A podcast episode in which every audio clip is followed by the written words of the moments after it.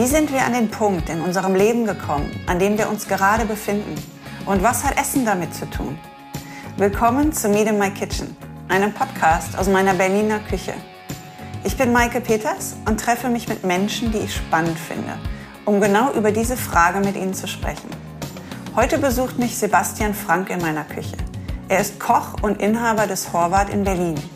Seine österreichischen Wurzeln und die Emotionen, die er damit verbindet, haben ihm die Tür zu seiner Art zu kochen geöffnet und auch die Tür zu zwei Michelin-Sternen.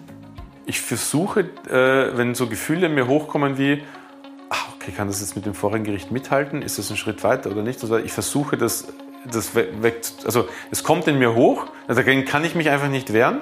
Ja? Vor allem gerade, wenn man Gerichte von der Karte nimmt, die irgendwie die Bombe eingeschlagen hat. Weißt du? Und es ist einfach so. Es gibt einfach qualitativ Schwankungen in der Erstellung von Gerichten. Wenn ich eine Maschine wäre und ich könnte nur Bomben abliefern, dann äh, würde ich das tun. Aber ich kann es nicht.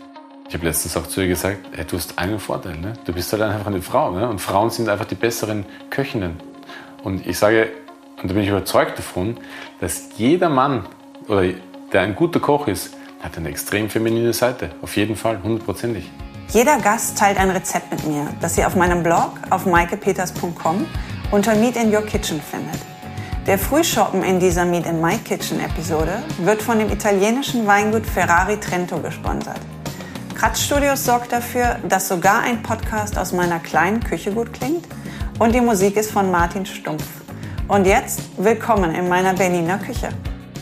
Sebastian, was isst du als erstes, sobald du wieder in Österreich bist? Cordon Bleu mit Pommes. Fix jedes Mal. Nee, es ist, äh, wir fahren ja schon seit Jahren an den, äh, äh nach Salzburg, an den Weiherhof, ein super Freund von mir. Also wir, kennen uns, wir haben Steirig in Wien zusammengearbeitet und wir kennen uns schon richtig lange.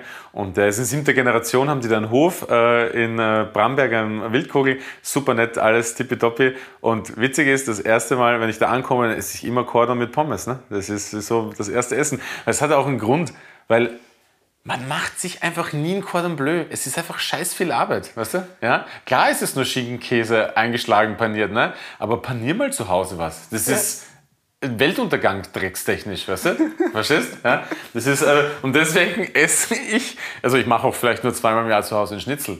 Auf Arbeit ist das alles kein Problem oder so. Du machst ne? nicht öfter Schnitzel? Na, zu Hause, ja, meistens wenn es Spargel mal gibt, dann lass es viermal sein, okay? Aber dann, das ist ja, das ist eine Katastrophe. Also ich mache lieber Personalessen-Schnitzel, da stelle ich meine drei Wannen auf, dann baller ich das durch und dann wird das hier am Herd, das dann spritzt das Fett, ist egal wohin. Ich meine, man wischt dann einmal drüber, zieht den Boden ab und ist gut. Würdest du zu Hause einen 5 Liter Eimer äh, Seifenlauge auf den Boden aufkippen und abziehen? Nee. nee. Weißt du? Was glaubst du, das ist ja übelste Sauerei. Deswegen esse ich immer zuerst ein Cordon Bleu, weil, weil wenn du zu Hause dann auch nochmal dich Schnitzel machst, das ist ja nochmal einfacher, ne? Ein Cordon Bleu, das Einschlagen, das Panieren und dann backst du das und dann läuft dir der scheiß Käse aus, da drehst du durch. Weißt du? Verstehst du? Du machst die ganze Arbeit und dann läuft der scheiß Käse aus, weißt du, ne? Ich hätte gedacht, du sagst jetzt irgendwie, weiß ich nicht, bei Muttern irgendwie das... Äh, nee, nee. Nee, also Kuchen, ich, ein Kuchen ich, oder, oder, ich, oder von der Oma ein Kuchen? Ich kann, das, ich kann das jetzt wahrscheinlich äh, ruhigen Gewissens sagen, weil ich äh, überzeugt bin, dass meine Mutter diesen Podcast nicht hören wird. Ja? Ah, man weiß es nie. Ja, genau. Aber ich habe irgendwann festgestellt, ähm, meine Mutter ist kochtechnisch halt sicher nicht am letzten Stand, äh, um es mal nett auszudrücken. Ne? Ja. Aber was, wie groß ist dann der Aspekt, dieser emotionale Aspekt? Weil das ist dann ja deine Mutter, die das kocht und es kommen Erinnerungen mhm. dann ja hoch. Ja, es ist, ich bin natürlich, ich bin natürlich äh, äh, damit, also meine Mutter hat ja klassisch gekocht. Ne? Also meine Mutter war alleinerziehend von drei Kindern. Also meine Eltern haben sich scheiden lassen, da war ich eins. Also ich kenne, ich habe meinen Vater erst mit 20 das erste Mal gesehen. Und, äh, und natürlich bin ich groß geworden mit äh, klassisch österreichischer Küche. Also, also auch mit dieser landläufigen, die halt keine Sau kennt. Also jenseits von Kaiserschmarrn, Apfelstrudel und und Wiener Schnitzelromantik. Ne? Also Sachen wie Reisfleisch, Grenadiermarsch, keine Ahnung, Wurstnudeln, äh, Schinkenfleckerl gebacken, bla bla bla. Und, äh, äh, und, und mit dem bin ich groß geworden. Ne? Ja. Und deswegen ist da natürlich die emotionale Verankerung da. Ne? Aber in der Endausführung, in der geschmacklichen, ne, da könnte man sicher ein, zwei Schippen drauflegen, ne, muss man sagen. Fragt deine Mutter dich heute manchmal äh, nach, nach, nach Tipps oder interessiert sie das nein, gar nicht, was nein. du darüber denkst? Nee, nee, das fragt mich nie. Nie. Sie fragt dich nie? Nein, sie fragt mich nie, wie ich irgendwas mache. Kommentierst Ja, du. Wenn, wenn sie was gekocht hast? Nein, nein, ich muss auch sagen, dass ich weiß gar nicht, wann ich das letzte Mal bei meiner Mutter gegessen habe, Ja. weil äh, wenn ich mein, wenn ich mit, äh, wenn ich meine, wenn ich, also meistens kommt sie nach Berlin, muss ich mal auch ganz ehrlich sagen, ne? Und dann ist sowieso klar, dass wir fürs, fürs Essen sorgen, ne? Und aber wenn ich jetzt, ich war jetzt zum Beispiel kurz bevor wir aufgemacht haben, nochmal äh, in Österreich gewesen ein paar Tage, weil meine Oma 90 geworden ist und so, ne? Und dann gehe ich zum Heurigen, ne? Also, ne? Da sagst du Tschüss Mutter, Tschüss Oma, ich Nein, ich gehe, die nehme ich natürlich mit. Ne? Also ich, geh, ich sitze mit meiner, mit meiner Mama und meinen Brüdern oder so beim Heurigen, weißt du, und dann esse ich ein Speckbrot oder irgendein Grammelschmalz oder, oder keine Ahnung was. Ne? Was, was sagt deine Mutter zu deinem Kochen? Ähm, äh, witzigerweise, meine, also meine Mama war jetzt, keine Ahnung, dreimal oder so bei mir im, äh, im Restaurant essen oder so. Also ist ja gar nicht so äh, jedes Mal, dass sie, wenn sie kommt, dass sie da automatisch bei mir isst. Ne? Und witzigerweise ist es einmal, ich meine, das soll jetzt, ja irgendwie schon, hat einmal, ich weiß noch, das war schon richtig lange her, aber da, aber das hat sich so eingeprägt und das steht für mich so sinnbildlich irgendwie so, wie meine Mutter natürlich denkt, ne? Es gab Lamm im Hauptgang, ne? Und es ist natürlich, es ist natürlich, wie man sagt, rosa, ne? Im Endeffekt. Und dann sagt sie, hm, ja, eigentlich war ganz, alles ganz gut, aber das Fleisch war blutig, das hat mir nicht geschmeckt. So, ne? Also das, ne? Also meine Mutter kommt halt aus der Generation, entweder es ist durch oder es gibt Blut, es ist blutig. Dazwischen gibt's halt nichts. Ne? So, ne? so, und Fleisch muss durch sein, fertig. Ne? So. Hat sie mal ein Kompliment gesagt? Nee, eigentlich jetzt. Ist, äh, ist, sie, nee. ist sie da nicht so? Wobei man muss sagen, deine Mutter ist mit, mit drei, ihr, habt, ihr seid drei Jungs, ne? Genau, ja, ja. Ähm, und du hast mir ja vorhin schon, schon derbe Geschichten erzählt. Mit zehn Jahren, wo du zum ersten Mal den, den Weinkeller Oh, okay, okay, an der Stelle muss man jetzt, glaube ich, einhaken. Ja, nein. Auf jeden Fall, deine, deine Mutter ist vielleicht, ja, vielleicht, vielleicht ist man mit drei Jungs auch nicht so. Ja, Da, ähm, Kopfschuss. Da brauchen wir gar nicht um einen heißen Brei drum reden. rumreden. Wir haben zwei und wir sind zu zweit. Ne? Und das ist schon äh, eine große Herausforderung. Und wenn mir jemand erzählt, der hat vier Kinder, da, da also, Respekt. also was heißt Respekt? Das ist, mein, also, das ist richtig krass, ja, ja. Ähm, ich würde gerne nochmal zurück in deine, deine Kindheit gehen. Wir gehen jetzt nicht in den Weinkeller zurück. Du bist 81 in Mödling geboren und in Druck an der Leiter nahe der ungarischen Grenze aufgewachsen. Genau. Das war ein kleines, oder das ist, Druck ist ein, ein kleines, kleiner Ort. Ja, es ist ein Kaff. Das hat äh, zu meiner Zeit, ich glaube mittlerweile hat es auf 10.000 Einwohner geschafft. Zu meiner Zeit waren es 7.500. Aber es reicht, ich sage immer, es reicht in Österreich, um eine Bezirkshauptstadt zu sein, was einer Kreisstadt hier in Berlin, äh, in Deutschland gleichkommt. Ne? Das heißt, es gibt Autos, die mit den Anfangsbuchstaben dieses Orts äh, rumfahren. Ne? Ja, also Bruck an der Leiter ist ein Bezirk. Ein ja? Bezirk. Hast, ja? du das als, hast du das als Dorf wahrgenommen oder war dir das genug? Was du, fandst du das Für mich war das, für mich war das groß. Ja, ja. Also wir haben natürlich noch mal, ich bin nochmal ganz am Stadtrand, also wirklich neben unserem Wohnhaus war die Ortstafel einmal rot durchgestrichen. Ne? Da kam dann noch ein Schweinebauer, der, äh, der irgendwie 200 Schweine hatte und die Felder ringsrum und so. Und dann war aber Ende Gelände, ne? Also da gab es dann nichts mehr. Und, äh, aber jetzt die Innenstadt, also das war, das war für mich war das riesig. Ne? Es gab eine Fußgängerzone, ne? die sicher, keine Ahnung, 400, 500 Meter, also 300, 400 Meter lang war. Es gab einen riesen Hauptplatz mit Dreifaltigkeitsstatue und alle äh, katholischen äh, äh, Sachen, was es so gibt. Und äh, eine fette Kirche natürlich. Ne? Und äh, also für mich war das riesig. Ne? Wann hast du zum ersten Mal gemerkt, da, da, ist, da ist vielleicht noch mehr und du willst vielleicht mal, mal, mal raus? Wie alt warst du? Da, das war, da, war ich, da war ich schon in meiner Ausbildung. Also was heißt schon in meiner Ausbildung? Musst davon nicht vergessen, ich habe mit 14 angefangen. Das ist ja relativ früh eigentlich, selbst für österreichische Verhältnisse, also für ländliche Verhältnisse, wo man klassisch nach der Schule in die Ausbildung geht, äh, ist 14 ja schon relativ früh, aber da gibt es auch einen Grund dafür. Und, äh, und ähm, da habe ich dann irgendwann einmal das erste Mal, ne, dann Dorfdisco natürlich, logisch, ne? Und dann fährst du mal mit dem Discobus, ne? Zur, zur, zur Disco. Ehrlich? Ja klar, Discobus? gibt's einen Discobus, der die Dörfer abgefahren, ne? Und dann bist du Und wieder. wann, wann war, wann war, Ja, wann war es gab um Schluss? eins, zwei und drei in der Früh. Also es gibt drei, gab drei Stück zurück. Und da muss ich noch mal kurz einhaken. Mein Respekt an Menschen, die vier Kinder haben. Aber derjenige, der den Discobus gefahren hat, das, das, das war, der, das war der, der Universalpädagoge schlechthin. Das wollte ich mal sagen an der Stelle. Das heißt aber auch, du musstest dann quasi bis 1, 2 oder 3 dann immer Ja, dein, dein, dann- Date, du dein Date dann- gefixt haben. Ja, du musstest dann um drei, wenn ich, du musst ja zu Fuß, ich meine, wir sind auch mal zu Fuß nach Hause gegangen, zweieinhalb Stunden, so ist es nicht, ne? Ja, das also habe ich auch gemacht. Ja, das ist, äh, ne? ich glaube, wenn man aus einer kleineren, einer kleineren Stadt kommt, Dorf kommt, Ja. dann äh, ist das. man, soll, das man ist auf jeden Fall nüchtern, wenn man ankommt. Ja, das ist das Gute. Die Eltern merken da nicht, dass man vielleicht doch mal irgendwie. Und, naja gut, ich, hab im, im- ich, hab im, äh, ich, hab, ich bin eigentlich so ein bisschen so halb ausgezogen, wo ich mit meine, äh, meine Lehre angefangen habe, weil ich habe im Personalwohnheim gewohnt und ich bin eigentlich nur noch zum Wäschewaschen nach Hause gefahren. Also ich bin im Schnitt alle 14 Tage nach Hause, habe meine Wäsche in die Waschmaschine gestopft, habe die gewaschen, aufgehangen, gewartet, bis sie trocken war und bin wieder dahin gefahren. Weil man, man muss ja auch wissen, also wenn, wenn, wenn, wenn ich heute in Berlin zum Beispiel sage, ich, okay, ich fange ich fang mittags an, ja dann ist ja lo- logisch, ich setze mich dann um 10, halb elf in die Öffentliche und fahre dahin. Aber wenn du am Land bist und du weißt, du musst am nächsten Tag arbeiten, dann musst du am Vortag mit dem Bus dahin fahren, weil du wahrscheinlich die Verbindung gar nicht vielleicht hast, um da rechtzeitig am nächsten Tag da zu sein. Und das Witzige ist, wir reden aber trotzdem von Distanzen von maximal 15 Kilometer. Ne? Fahrrad. Ah, ja. Obwohl Ber- mit den Ber- mit den Bergen ist wahrscheinlich- Nein, du, eh, ne, ich sage mal, volles Klischee. Ich sage immer, da wo ich herkomme, keine Berge, kein Schnee, keine Lederhosen, kein Jodeln. Ne? Es ist ja, ich habe meine Ausbildung am Neustädter See gemacht. Das ist pannonische, das ist pannonische Tiefebene geht da los. Ne? Das ist Pannonium im Endeffekt. Ne? Das ist ja, da, ist, da geht Ungarn los. Ne? Das ist ja Burg an der Leiter, wo ich aufgewachsen bin. Ist ja, die Leiter ist der Grenzfluss zwischen Burgenland und Niederösterreich. Also ich bin ja noch Niederösterreicher. Ne? Und das ist ja, früher das Burgenland kam ja erst 1921 zu Österreich dazu. Und das war ja Transleitanien und Cisleitanien. Ne? Das war die Grenze.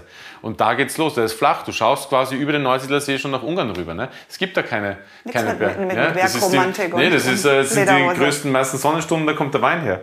Aber ich sage an der Stelle auch immer, Österreich ist so klein, du sitzt halt, du setzt dich in den Zug und eine Stunde später bist du im ersten Skigebiet. Ne?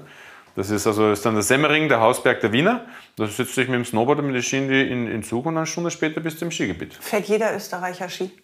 Ich glaube ja. Ja, ne? Also ziemlich sicher. Also ich konnte Skifahren, bevor ich schwimmen konnte.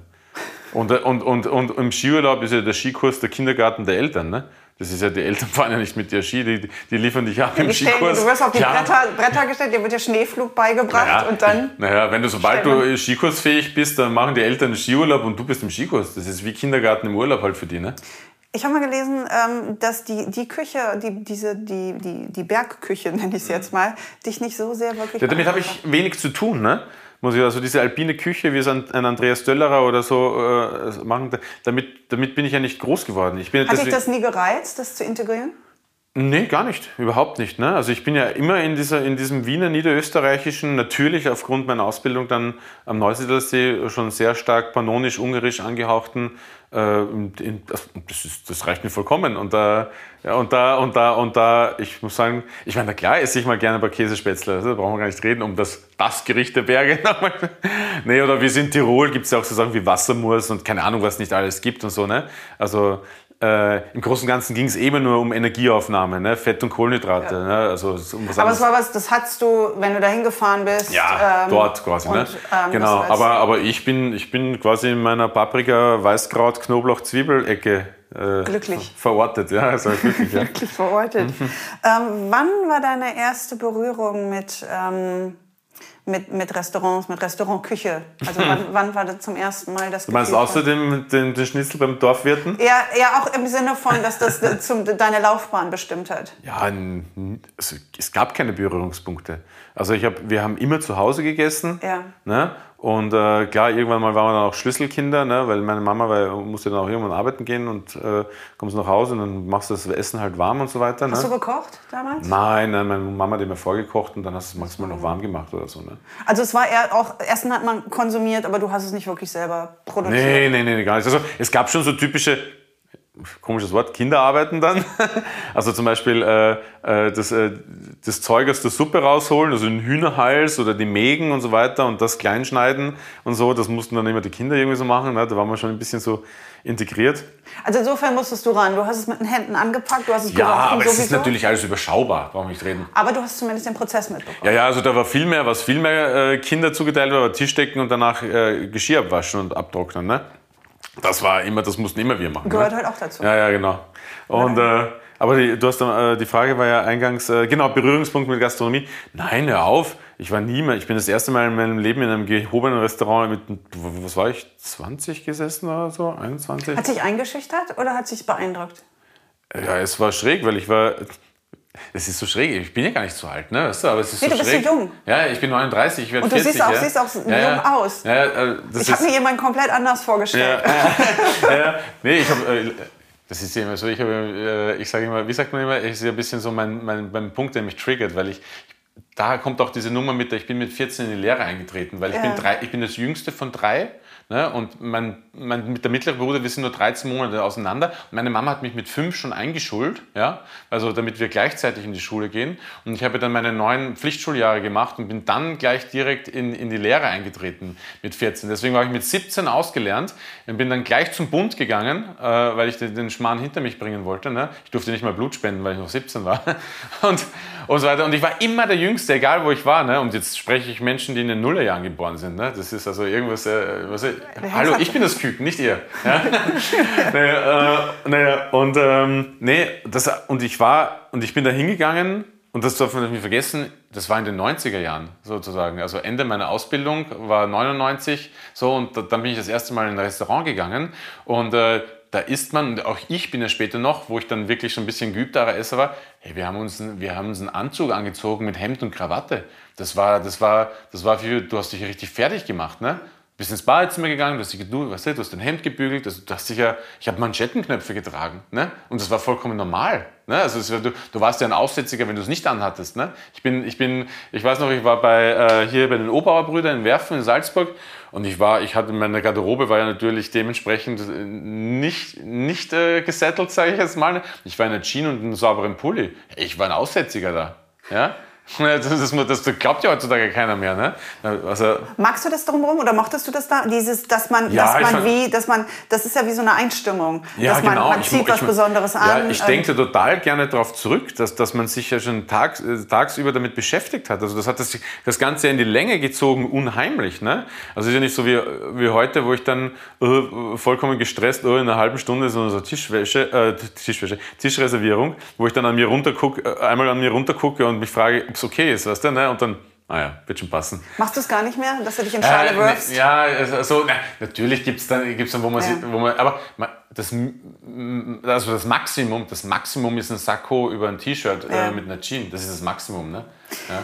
Du hast äh, geschrieben, dass äh, deine Mutter dich mit 13, glaube ich, in einen Hauswirtschaftskurs gesteckt Ja, hat. genau. Und ähm, du warst der einzige Junge da auch. Ja, genau. naja, das, ist, das ist an der Stelle äh, mal äh, äh, Halbwahrheit. Es gab zwei, aber zwei Jungs, äh, aber die Gruppe war so groß, dass die Kochlehrerin gleich gesagt hat, okay, ihr zwei nicht zusammen. Ja, klar. Weil das wollte sie sich nicht antun. Das, die, äh, so, ne? Und dann hat sie zwei Gruppen gemacht und dann kam einer da und einer dahin. Du warst mit den Mädels zusammen. Naja, und dann äh, waren beide alleine sozusagen. naja, genau.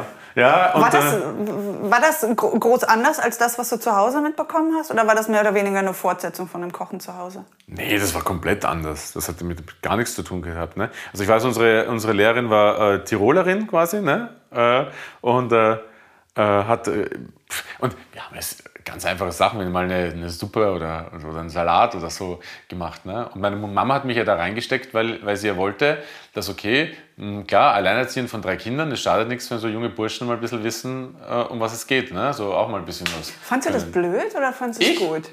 Ah, das, ich muss sagen, ich bin relativ, also meine Mutter hat schon ein gutes Regiment zu Hause ge, geführt und ich habe selten Entscheidungen oder meine Mama so hinterfragt irgendwie so. Ne? Also Mama sagt Hauswirtschaftskurs und dann Ja, sagst ja, du, okay. sowieso. Ne? Und also ich bin ja auch nur aufs Gymnasium gegangen, weil, weil meine Mama das wollte und weil sie natürlich so wie jede Mutter geträumt hat von, von Matur, also Abitur und, und, und Studium. Ne? Also ich, ich, ich, also ich habe die Schule gehasst, ich hasse sie bis heute. Also diese Institution Schule, meine Kinder hören das Gott sei Dank eh nie, aber... Ah, you never know. So, und äh, und das, das war eine absolute Horrorveranstaltung für mich, Schule. Ne? Also ich würde mich jetzt nicht... Äh, und und ich, man hat auch sofort an, an den Ergebnissen gemerkt, da passt einfach was nicht. Ne? Und hingegen später, wo ich dann Berufsschule oder so gegangen bin, also das, das war ja das war ein Selbstläufer ne? im Endeffekt. Und äh, genau, und meine Mama hat gesagt, ich muss da hingehen. Ja, okay, alles klar, dann gehen wir da hin. Ne? Also für mich war ja generell, wenn du so ein junger Mensch bist, auch in der Lehre mit 14, 15, das, du stellst ja keine Fragen, du bist ja so formbar, also du bist ja ein Kind im Endeffekt. Ne? Das ist, wenn der Küchenchef heute sagt, der Himmel ist grün, dann ist der grün. Glaubst du, wenn die dich in einen Kurs einen Zeichenkurs gesteckt hat oder irgendwas, hätte es deine Karriere groß verändert? Oder warst du einfach so offen damals, wie so ein Schwamm für was auch immer man dir vorsetzt? Oder glaubst du, es war klar, dass es uns Nee, Essen, es ist, es ist natürlich wird? ist, ist schwierig äh, zu beantworten, weil, weil in, in dem Alter, pff, zeichne ich jetzt lieber oder koche ich jetzt lieber? Ich, ich, ich weiß Aber nicht. warst ne? du gehuckt vom Essen? Hat, hat, ist da irgendwas Nein, passiert? nee, das, also, ich sag dir, was, äh, was war. Also ich bin ja aus überhaupt keiner gastronomisch geprägten Familie. Ne? Ich sage an der Stelle auch immer, meine Oma hasst Kochen. Ich bin fernab einer Kindheitsromantik groß geworden mit auskühlenden Apfelkuchen am Fensterbrett, der dich schon gelockt hat und also forget it. Ne? Meine, meine Oma hat zweimal im Jahr gekocht zu ihrem Geburtstag und zu Weihnachten, weißt du, und pff, ja, da- dann, gab, dann da wurde schon aufgetischt mit keine Hasen geschmort und keine Ahnung was, also schon, aber ich, das war jetzt, also geschmacklich war das jetzt, naja, äh, überschaubar, sagen wir mal ganz ehrlich. Ne? Meine Oma hat einmal zu mir gesagt, sie versteht nicht, da war ich glaube ich zweites Lehrjahr, sie versteht nicht, wie ich mein Geld mit sowas verdienen kann. Ne? Ja, also das, äh, so aus der Ecke komme ich, ne? Also gar nichts irgendwie mit, mit Restaurantkultur. Also, also, trotzdem wurde natürlich gekocht zu Hause und es gab keine Fertigprodukte, das muss man natürlich schon sagen. Aber, aber jetzt die Motivation war, ich bin ja, ich habe ja die zweite Klasse Gymnasium mal äh, im Bicken geblieben auf gut Deutsch, also ich habe es wiederholt quasi. Das war ja dann auch mein neuntes Schuljahr. Ne? Also ich habe mir das Polytechnikum, wie es in Österreich heißt, erspart dadurch. Und hab dann, bin dann in die dritte Klasse äh, Gymnasium gegangen. Also, dritt, Entschuldigung, das muss ich für den Deutschen, das ist siebte Siebte, Klasse. Siebte, ja. genau. Also bei uns fängt es wieder von Ja. vorne an, ab dem Gymnasium. Ne? Und, äh, und, und dann wäre es genauso wieder in, in die Binsen gegangen, also wieder. Und dann, hat, hab ich mich, äh, dann war dieser Hauswirtschaftskurs und das war für mich irgendwie so eine Rettungsleine, so quasi. Aber eigentlich ist es gar nicht so scheiße, den Salat zu machen. Vielleicht mache ich das einfach. Ne? Ja? Und, dann, äh, und dann bin ich nach Hause gekommen irgendwann einmal und habe meiner Mama gesagt, ich würde gerne eine Ausbildung zum Koch machen. Ne? Ja, gut, Gesichtsstarre, not amused, brauchen wir nicht reden. Ne? Aber hat dann auch nichts mehr weiter dazu äh, äh, gesagt, ne? Komment- kommentarlos einfach hingenommen. Ne? Und äh, daraufhin habe ich dann, äh, bin ich dann äh, äh, nach der dritten Klasse, also nach dem Gymnasium, bin ich- habe ich in die Hauptschule gewechselt und da die letzte Klasse fertig gemacht Und dann die Ausbildung. und habe mir da äh, einen Praktikumsplatz gesucht, im gleichen Ort, wo die Schule auch war. Das war so, ne? darf man nicht vergessen. Ne? Und habe mich dann da beworben, ne? mit, äh, äh, quasi für eine Ausbildung zu, zum Koch. Und ich habe dann, ich habe dann, die Schule war fertig im Juli ganz normal und ich habe dann im äh, einen Monat später, am äh, 5. August 1996, war mein erster Tag in einer Küche äh, mit einem Lehrvertrag. Hast du dich da wohlgefühlt? Ich habe das alles nicht Du hast es, das war nicht Das- so reflektiert. Das Nein, war, das- es war einfach. Ja, ich habe diesen Moment vor Augen, wo ich diese, meine Stempelkarte in diese Uhr mache und über die Treppe reingehe. Und dann, ja, jetzt geht's los. Jetzt warten wir, jetzt warten wir darauf ab. Ja, mach das, okay, ich mach das. Ist es heute immer noch so, dass du das gar nicht, alles gar nicht so sehr hinterfragst? Du machst einfach intuitiv, was, was, was, was du machen willst und was das Leben dir an Möglichkeiten gibt. Die, die, das nutzt du, Ich- aber es ist jetzt nicht so groß durchdacht. Ich, ich, ich sage, ich, hab, ich betrachte es als eigentlich einen positiven Charakterzug meinerseits, mit einer positiven Naivität durchs Leben zu gehen. Ja? So ein bisschen so, wird schon, ja, alles gut, okay. Ne? Also, ne? also ich, ich denke wirklich mal äh, wenig über gewisse Sachen nach. Ne? Ich mache dann Sachen, und also für mich ist es immer so schräg, wenn dann Leute zu mir sagen, ja krass, was, was ihr macht oder so, und ich denke mir, was ist denn da krass dran? Ist das so? Denke ich Es mal. ist so durchdacht, es ist so verschachtelt, es ist so komplex, es ist so, du, du erzählst nicht eine, du singst hier nicht alle meine Entchen. Ja. Das, das was, du, was du machst, das ist schon, da sind so viele Layers drin und deshalb habe ich hab jemand komplett anderes erwartet. Ich habe erwartet, hier kommt eine absolut verkopfte Person hin und du bist das absolute Gegenteil davon. Du Ich kann, ich kann, falls du mal jemanden brauchst, ich kann einen Tipp geben. Ich kenne jemanden, der so ist. Nein, ich finde das, ich find das, ich find das super, wie du bist. Ähm, Und es ist vor allen Dingen, er, erklärt, es, erklärt es die sinnliche Seite deiner. Weil es gibt viele Menschen, die auf eine ähnliche Art kochen, wie du es kochst, aber da reden wir nachher noch drüber. Aber das hat nicht so diese sinnliche, du hast eine sehr sinnliche Kompetenz. Allein wenn man deine Rezepte liest, man merkt, da ist eine enorme Sinnlichkeit, eine, eine enorme Intuition drin. Das ist, das ist alles in sich sehr schlüssig. Und Ja, weil ich, weil ich die Harmonie liebe. Ich, ich, ich würde am liebsten, dass alle, alle nett miteinander sind und, und keiner. Und das Problem ist, wenn zwei Menschen aufeinander kommen, dann gibt es irgendwie verschiedene Meinungen. Dissonanz. Also, und das, das ist einfach, aber ich, ich, ist, auch ein, ist auch ein großes Problem. Ich strebe danach, dass man mit seiner Umwelt total fein sein kann, ne? ohne Reibungspunkte und so weiter und so fort. Aber das funktioniert halt leider nicht. Ne? warum, warum ist das ein Problem? Warum ist Dieses das ein Problem? Streben, dieses Streben nach Harmonie. Ja, weil es nicht funktioniert. Weil, weil man Weil dazu du neigt. enttäuscht bist? Nee, nee, weil, weil, nee, weil man dazu neigt, es jedem recht machen zu wollen. Ne? Und das, das entwickelt sich irgendwann zum Problem. Ne? Ähm, äh, weil man, weil Du man, fühlst dich verantwortlich für die, für die Harmonie. Oder für das Kreieren Ja, Harmonie. natürlich. Ne? Und, und, der einzige, und der einzige Ort, wo ich Gefühl habe, wo, wo das funktioniert oder wo ich, wo, wo ich das machen kann, ist, ist im Teller, ne? so quasi. Ne? Und, äh, und ich, liebe, ich liebe es, wenn sich was in Harmonie auflöst. Ne? Ja, und äh, ja. ja, das liebe ich einfach.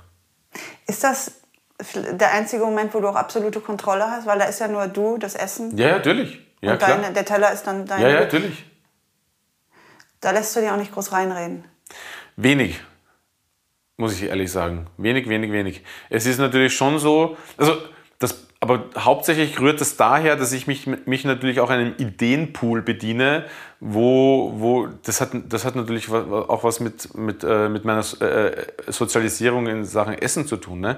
Es ist halt, wenn ich halt das Wort Grenadiermarsch in den Raum werfe, da, da wissen halt von, äh, von 100 Leuten, wissen 110 nicht, was es ist. Ne? So. Und, äh, und du musst halt, es gibt, es gibt Menschen, die damit was anfangen können, aber die gibt es nicht in Berlin und nicht in meiner Küche. Gibt es auch in Berlin, aber gibt es nicht in meiner Küche. Und das, und das ist halt einfach so, ich bediene mich halt einer, einer landläufig niederösterreichischen Küche, die pannonisch inspiriert ist. Ja, äh, das, die Grundidee muss ich, die überlege ich mir selber und die, die arbeite ich selber aus. Natürlich gibt es irgendwann einmal ein fertiges äh, ein, oder ein halbfertiges äh, Produkt, das ich dann schon äh, anderen Menschen und äh, deren sensorischen Wahrnehmung äh, äh, äh, dargebe und probiert das mal. Ne? Und dann interessiert mich natürlich schon, okay, ah ja, proportional, dann geht es meistens um Proportionen und wie es wirkt. Ne? Aber es geht nie um die Grundidee. Ne? Könnte ich andere Menschen verunsichern? Du jetzt gerade mit der Frage zum Beispiel? Nein, das meinte ich nicht. Nein, ich meinte, wenn du, wenn du so, etwas, ah, wenn du ver- ja, ja. etwas für dich kreiert hast das Ja, ja. ist für dich, da Ja, ist ja. Harmonie, das ist perfekt, das stimmt. Ja. Und jemand Nee, nein. Nee, also auch wenn jemand sagt, hm, das, äh, und explizit, wenn jemand einen Punkt in den Raum wirft, da weiß ich innerlich schon, nee, ist nicht so.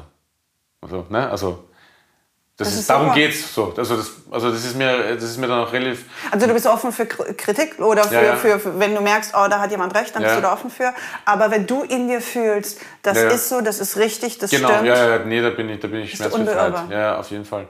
Aber das, aber das bezieht sich äh, meistens dann auch immer auf die Grundidee, muss man sagen. Ne? Und äh, wenn Sachen so sind. Also ich bin ja generell ein, ein, ein, ein, ein Freund des, äh, äh, wie soll ich sagen, wenn, wenn, wenn, am Ende, wenn am Ende die Grundidee irgendwie durch Technik oder was auch immer so verändert ist, dass es das nicht mehr ist, das würde ich nie im Leben machen. Also mir ist schon wichtig, dass wenn, wenn es jetzt um Schweinsbratensaft geht, also um die Prallfetten im Endeffekt, ja, da, am Ende des Tages muss das noch immer ganz klar als Prallfetten er- erkennbar sein, also geschmacklich sein. Ne? Also sonst habe ich mein, äh, äh, ist, ist am Ziel vorbeigeschossen. Ne? Und wenn jemand sagt, jemand sagt, okay, das ist nicht, das ist nicht, zum Beispiel, wenn ich einen Schweinsbraten mache, um an, um, an- Bratensaft zu kommen, also um die Prallfetten zu kommen, dann Schweinsbraten, Salz, Kümmel, Knoblauch, that's it. Ne?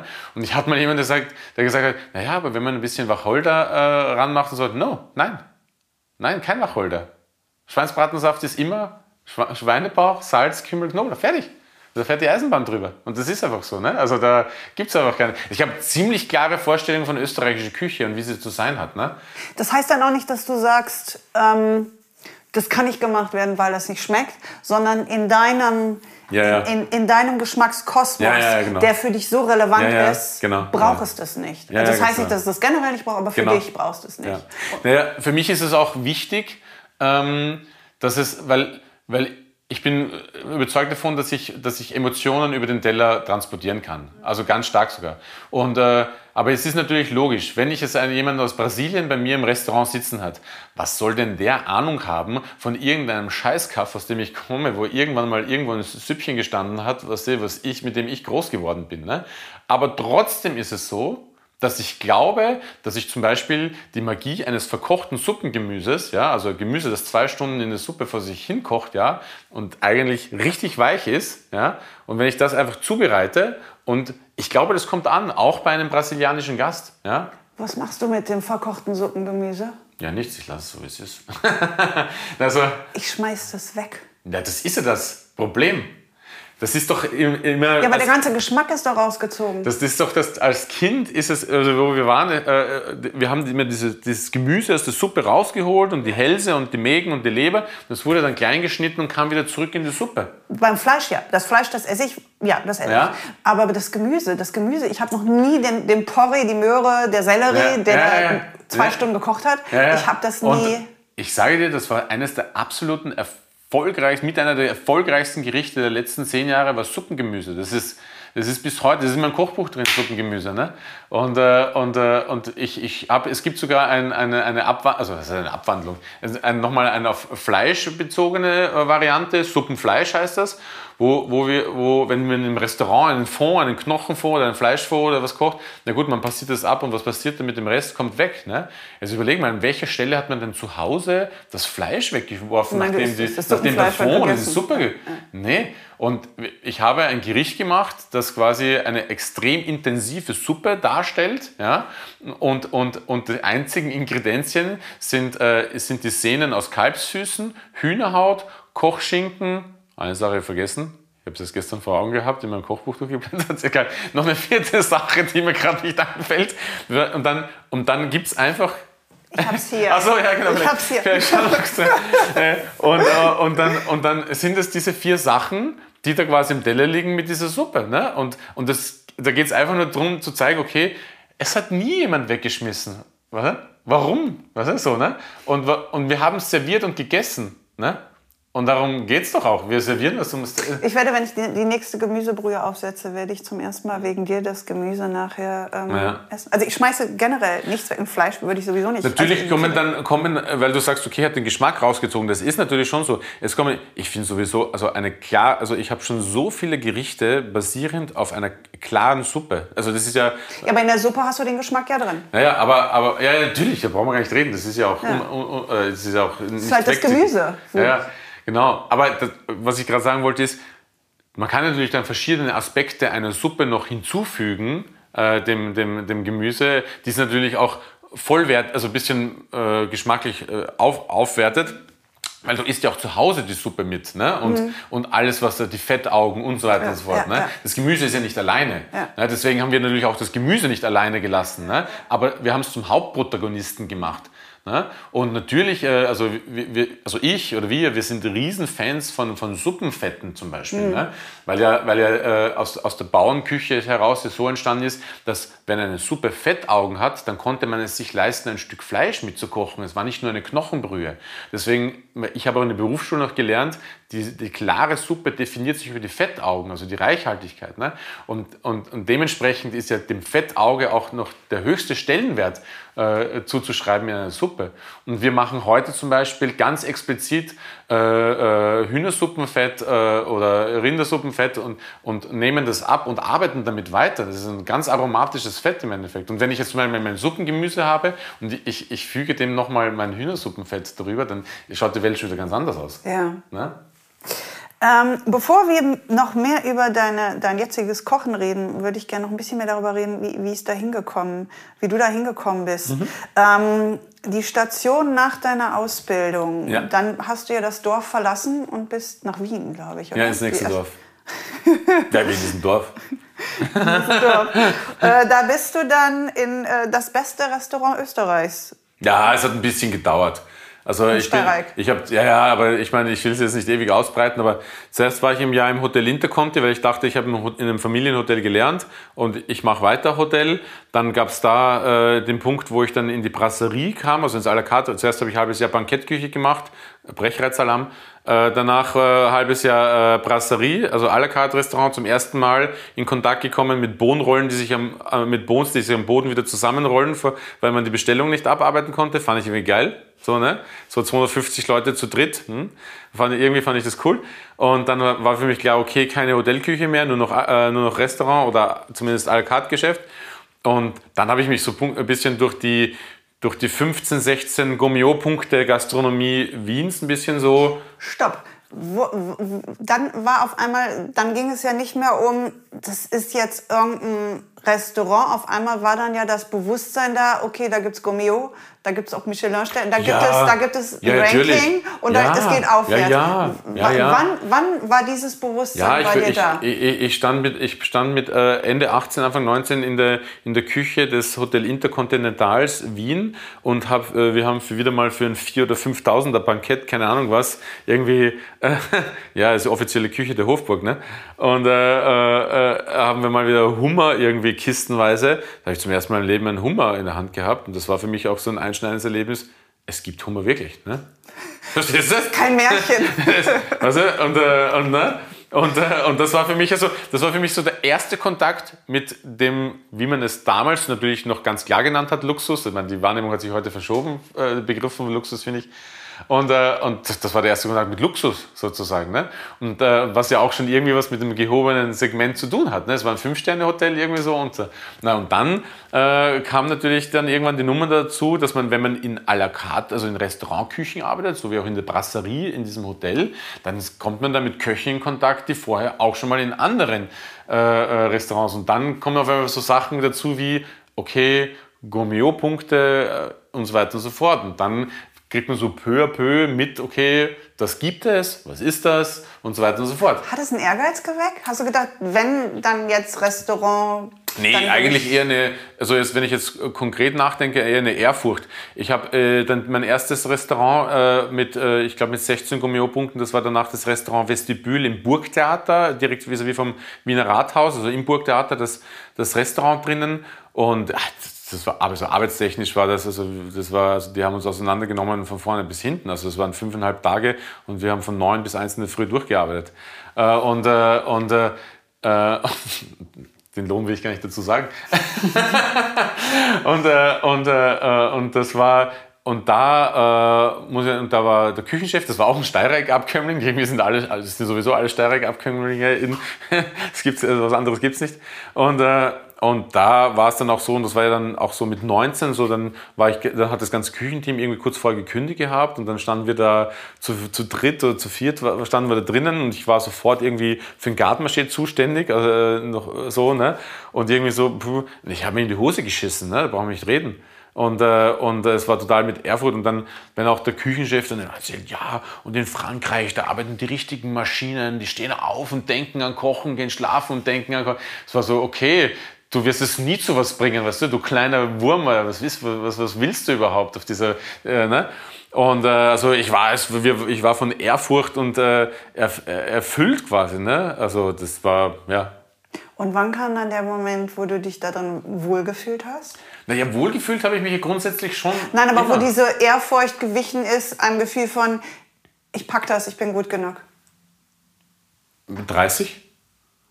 Wow, im Horvath erst? Ja. Bis Klar. dahin hast du quasi oft die Hosen voll und naja, nicht mehr so, aber, aber, aber ich, ich sage es das ganz klar. Es, ich habe natürlich irgendwann mal den, war für mich klar, okay, ich gehe den Weg der gehobenen Gastronomie. Deswegen habe ich mich ja dann mit 23 nochmal, eigentlich war ich ganz gut unterwegs, auch finanziell hat es dann schon irgendwie gepasst, aber ich habe ja nochmal einen Cut gemacht mit 23, habe mich im Steyrek beworben sozusagen und äh, bin ja auf der Gehaltsliste dann einfach mal 70 Prozent zurück, weißt du so, ne? Und, und, äh, und äh, in, äh, gut, Stunden waren überall viel, das ist egal. Ähm, und äh, und habe dann gedacht, okay, ich muss jetzt noch mal was äh, machen in meinem Leben, wo ich sage, okay, das ist jetzt ein zentraler Punkt, so, also irgendwie so, ne? Und deswegen habe ich mich dann noch mal im Steyrek beworben. Damals aber noch im alten Steyrek. Das, hat ja, das war noch nicht mal an der Stelle, wo es heute ist. Der Küchenchef hieß noch Helmut Österreicher. Die Älteren unter uns werden sich erinnern vielleicht. An der Weißgerberlände am Eck, deswegen ist es ja Steirer Eck, das wissen ja die wenigsten, weil das Steirer sind, die an einem Eck ein Wirtshaus hatten. Ne? Daher kommt ja der Name. Und äh, das ist ja dann erst später dahin übersiedelt. Also ich habe noch das letzte halbe Jahr da gearbeitet und bin dann mit übersiedelt quasi in, in, das, in die neue Dependance sozusagen. Naja, und ich habe mir gedacht, ich muss noch mal was, was, was machen und, äh, und äh, äh, aber im Grunde genommen, dieses Frankreich zum Beispiel, das ja so prägend ist für, für unsere Küche und auch damals in den, in den äh, es, man muss überlegen, es kam ja dann erst die spanische Avantgarde auf, sozusagen. Ne? Ich meine, äh, ich glaube, Ferran Adria, sein erstes Kochbuch ist auf 98 datiert. Und da, wenn man das durchblättert, dann macht er Erbsen mit dem Schaum. Ne? Also das ist ja noch total frankophil inspiriert. Also es gab ja nichts anderes als die französische Küche. Und mein Traum war es immer in einer französischen Drei-Sterne-Küche zu, weil ich dachte, das ist das, ist das absolute Must-Have. Wenn du jemals in deinem Leben was erreichen willst, dann musst du in Frankreich in einem Drei-Sterne gearbeitet haben. Das war ja Wann, also, hast, wann hast du dich davon verabschiedet? Naja, relativ früh, äh, weil ich immer bei den, äh, äh, weil ich immer verliebt war und immer bei den Frauen bicken geblieben bin. Was ist das so? es kam keine kleine Französin vorbei. Ja, ja, ich habe hab den Absprung nicht geschafft. Ich habe allerdings äh, äh, aus der Kaserne heraus habe ich mich mal, also als ich, als ich beim Bundesheer war, äh, habe ich mich in Griechenland äh, beworben, in Thessaloniki, ich weiß noch ganz genau, ein österreichisch, österreichisches Restaurant, das sie da aufmachen wollten. Und ich habe dann telefonische Zusage und dann, äh, aber wie ich heute selber weiß, Neuöffnungen sind oft schwierig, äh, hat das nicht stattgefunden. Und dann gab es da die Absage. Und ich frage mich immer, was wäre gewesen, wenn ich, wenn, wenn ich nach Griechenland gegangen wäre? Also es geht ja grundsätzlich nicht mal um die Qualität des Restaurants, sondern einfach mal den Schritt, als junger Mensch rauszugehen. Ne? Und dann, wenn du diese Strukturen verstanden hast, was bedeutet, wo neu anzukommen und dich zu etablieren, dann ist es ja nur noch ein Katzensprung von Griechenland nach, nach Tokio zu kommen oder nach, äh, oder nach Spanien oder wohin, ne? eigentlich. Ne? Bereust du das? das ich habe lange, hab lange gedacht, ich habe lange damit gelebt, dass ich dachte, das ist ein Defizit. Äh, und es war, ich habe das lange als Bürde mit mir rumgetragen, zu, zu, äh, zu, denken, es reicht nicht, weil ich nicht im Ausland war. Ja, also weil ich eben äh, diese Erfahrung nicht habe. Ne? Und, äh, und äh, habe dann natürlich, wie gesagt, habe dann mein, eigentlich mein ganzes Berufs-, also, also bis zum Harvard in Österreich verbracht. Ja? Und äh, habe irgendwann einmal gemerkt, also, also es war, glaube ich, schon nach dem ersten Stern oder so weiter, dass es eigentlich überhaupt nicht so ist, ne? sondern dass es eigentlich ganz im Gegenteil, ne? dass es eigentlich mein Glück war, dass ich mich nie außerhalb der Grenzen Österreichs bewegt habe, dass ich mich auch, obwohl ich natürlich, und das Steiermark ist natürlich nicht, nicht unwichtig in meiner, in meiner Laufbahn, aber, aber auch so diese Zeit ganz am Anfang in Berlin, wo mir immer so dieses, diese, diese Steiermark angedichtet wurde, so quasi. Ne? Und ich meine, ich will da gar nicht zu lange drauf eingehen. Also das war ein ganz anderer Steyrek wie heute. Also erstens mal war das alte Steyrek eine klassische Küche und dann diese zwei Jahre im Neuen, das war ja vollkommen in der Findungsphase. Das hatte mit dem nichts zu tun wie heute. Also sozusagen, äh, genau. Aber es war trotzdem eine wichtige Station natürlich für mich. Ne? Aber ich, ich habe das Gefühl, ich konnte mich autodidakt entwickeln im Endeffekt, ohne diesen Stempel einer, einer großen, ah, das ist jetzt der Ducasse-Schüler, ah, das ist jetzt der Wohlfahrtsschüler, ah, das ist jetzt der Ne? Und da muss er sich erst noch befreien und so. Also, also ja. das war ja von Anfang an, äh, äh, und, und dann, als ich erkannt habe, dass einfach dieses, dieses Becken aus, aus, aus dieser österreichischen traditionellen Küche äh, seine Ideen ziehen zu können, ne? das, ist, das habe ich dann erst eigentlich als, als Geschenk empfunden. Äh, und ja. Du, ich meine, du konntest dir dadurch absolut treu bleiben, was das hätte auch in absoluter Langeweile ausarten können, aber weil du so ein Riesen, ich glaube, du hast den Reichtum erkannt. Der Reichtum ist ja nicht, weil man eine Million Farben da hat. Du kannst ja auch mit, mit drei Farben, wenn du die Tiefe erkennst, enorm viel ja, das kreieren. Ist, das ist Und Kreativität durch Zensur, Zensur. Das ist ja eins äh, ja. der Sachen, die. Ja, ja, aber das funktioniert halt dann, wenn du auch wirklich in die Tiefe gehen kannst, wenn ja. du mit wenigen Dingen in die Tiefe gehen kannst dann kannst du mit wenigen Dingen arbeiten, wenn du dich nur in der Oberfläche aufhältst. Aber, und dann kannst du halt, wenn du aus 30 verschiedenen Pötten schöpfst, kannst du, mhm. selbst wenn du an der Oberfläche immer bleibst, hast ja. du trotzdem eine oberflächliche Vielfalt, die erstmal beeindruckt. Ja, du hast halt den Sellerie, wo wir später nochmal drauf zukommen, ähm, du gehst, bist in so eine Tiefe damit gegangen, dass das halt funktioniert. Also es ist, ja, ich, ich, dann, als ich darüber gelesen habe, dass du das geschrieben, du hast ja geschrieben in dem Buch auch, dass ähm, diese internationale Erfahrung dich, dich gereizt hat und gefehlt hat. Und dann habe ich halt ähm, ja, ich hatte das, das Gefühl, dass einfach durch die Art und Weise, wie du nun mal bist, dadurch die Chance hattest, dich so intensiv mit der österreichischen Küche auseinanderzusetzen. Und genau das setzt du ja heute vor. Du, du hast eine Zutat und setzt dich ja wie so ein Besessener, also im Positiven, ja, ja. Besessener damit, Nein, und damit auseinander. Ich meine, und abgesehen davon ist ja auch noch ein viel, viel einfacher äh, Aspekt oder Vorteil ist, Ich meine, ich bin, bin in Berlin. Welchen niederösterreichisch Wien äh, geprägten Koch gibt es in Berlin noch? Der gut kocht. Äh, nicht einmal der nicht gut kocht, kannst du die auch dazu zählen. Gibt's nicht. Das ist so, also dass man auch damit dann diese Nische, also eine Ja. absolute Nische bedient. Und so wie Bernd Mattis, der lange für den Tagesspiegel geschrieben hat, der, der den Langosch nach Berlin gebracht hat, so quasi, hat er mal Ja. geschrieben. Ne? So. Ja. Und es ist ja so, ne? Und äh, ich meine, ich, ich, ich, ich, ich, ich, ich distanziere mich ganz stark davon, also würde ich mir nie anmaßen zu sagen, dass ich ungarisch kochen kann. Also das ist nochmal ein ganz ein anderes Feld. Also, ne, also man hat, aber trotzdem, ich meine, ich, ich möchte behaupten, so die Paprika-Ecke hat man schon gepachtet, ne? Bisschen, ne? Das, du, du, du lässt es so banal klingen. Deine Küche ist so fein, so komplex, auf so einem Level. Und dann, wenn du über Zwiebel und Paprika und sonst was Küche redest, das banalisiert das, was halt, wenn man sich dein Buch anschaut und dann weißt du, du kochst das, das ist schon so ein Clash, weil das ist, ja, die Zutaten, das ist alles sehr einfach, aber was du damit machst, ist halt schon sehr, sehr genial, aber da kommen wir nachher zu. Ähm, du hattest, letzte Frage dazu, du hattest nie das Bedürfnis zu rebellieren gegen, also du gehst ja sehr harmonisch mit der österreichischen Küche um. Du hattest nie das Gefühl, da ja jetzt mal rotzig ranzugehen. Überhaupt nicht. Also äh, ich muss, ich muss sagen, dass mir das manchmal auch äh, heutzutage ein bisschen, ich meine, ich äußere das nie, aber auch, okay, an der Stelle werde ich es vielleicht tun. Hau rein! Nein, also das stößt mir auch manchmal ein bisschen sauer auf, weißt du, so wenn dann äh, Gerichte Namen kriegen, einfach, also der, äh, des Aufsehens, also so wie es heute so ist, ne? also manchmal so, ich meine, ich will den Leuten nicht absprechen, dass sie nicht wirklich so sind. Ne? Das ist ja, wenn sie so sind und authentisch, aber trotzdem, manchmal nervt es mich einfach. Ne? Dieses laute, schreiende, irgendwie äh, nach außen trennen und dann gibt es äh, Gerichte, die irgendwie Zitronenbukake heißen oder so. Ne? Ja, habe ich schon gelesen, schon alles. Ne? Ja, also ehrlich, weißt du? Und ich denke, was soll das, weißt du? Ich meine, mach eine Zitronenvinaigrette und mach's oben drauf. Dann ist eine Zitronenvinaigrette. Was soll Zitronenbukake, Entschuldigung, ja? Ich meine, sorry, sei nicht böse. Warum? Was braucht das? Naja, und... Äh, Das clasht mit deiner Bodenständigkeit. naja, ja, und äh, nein, aber, aber ja, ich habe nie, ich habe das nie, nie den Bedarf gehabt. Das, ich muss auch sagen, dass ich natürlich auch, wie gesagt, meine, meine Mutter hat uns relativ streng erzogen, muss ich sagen. Also da gab es wenig Aufmucken zu Hause, muss man sagen.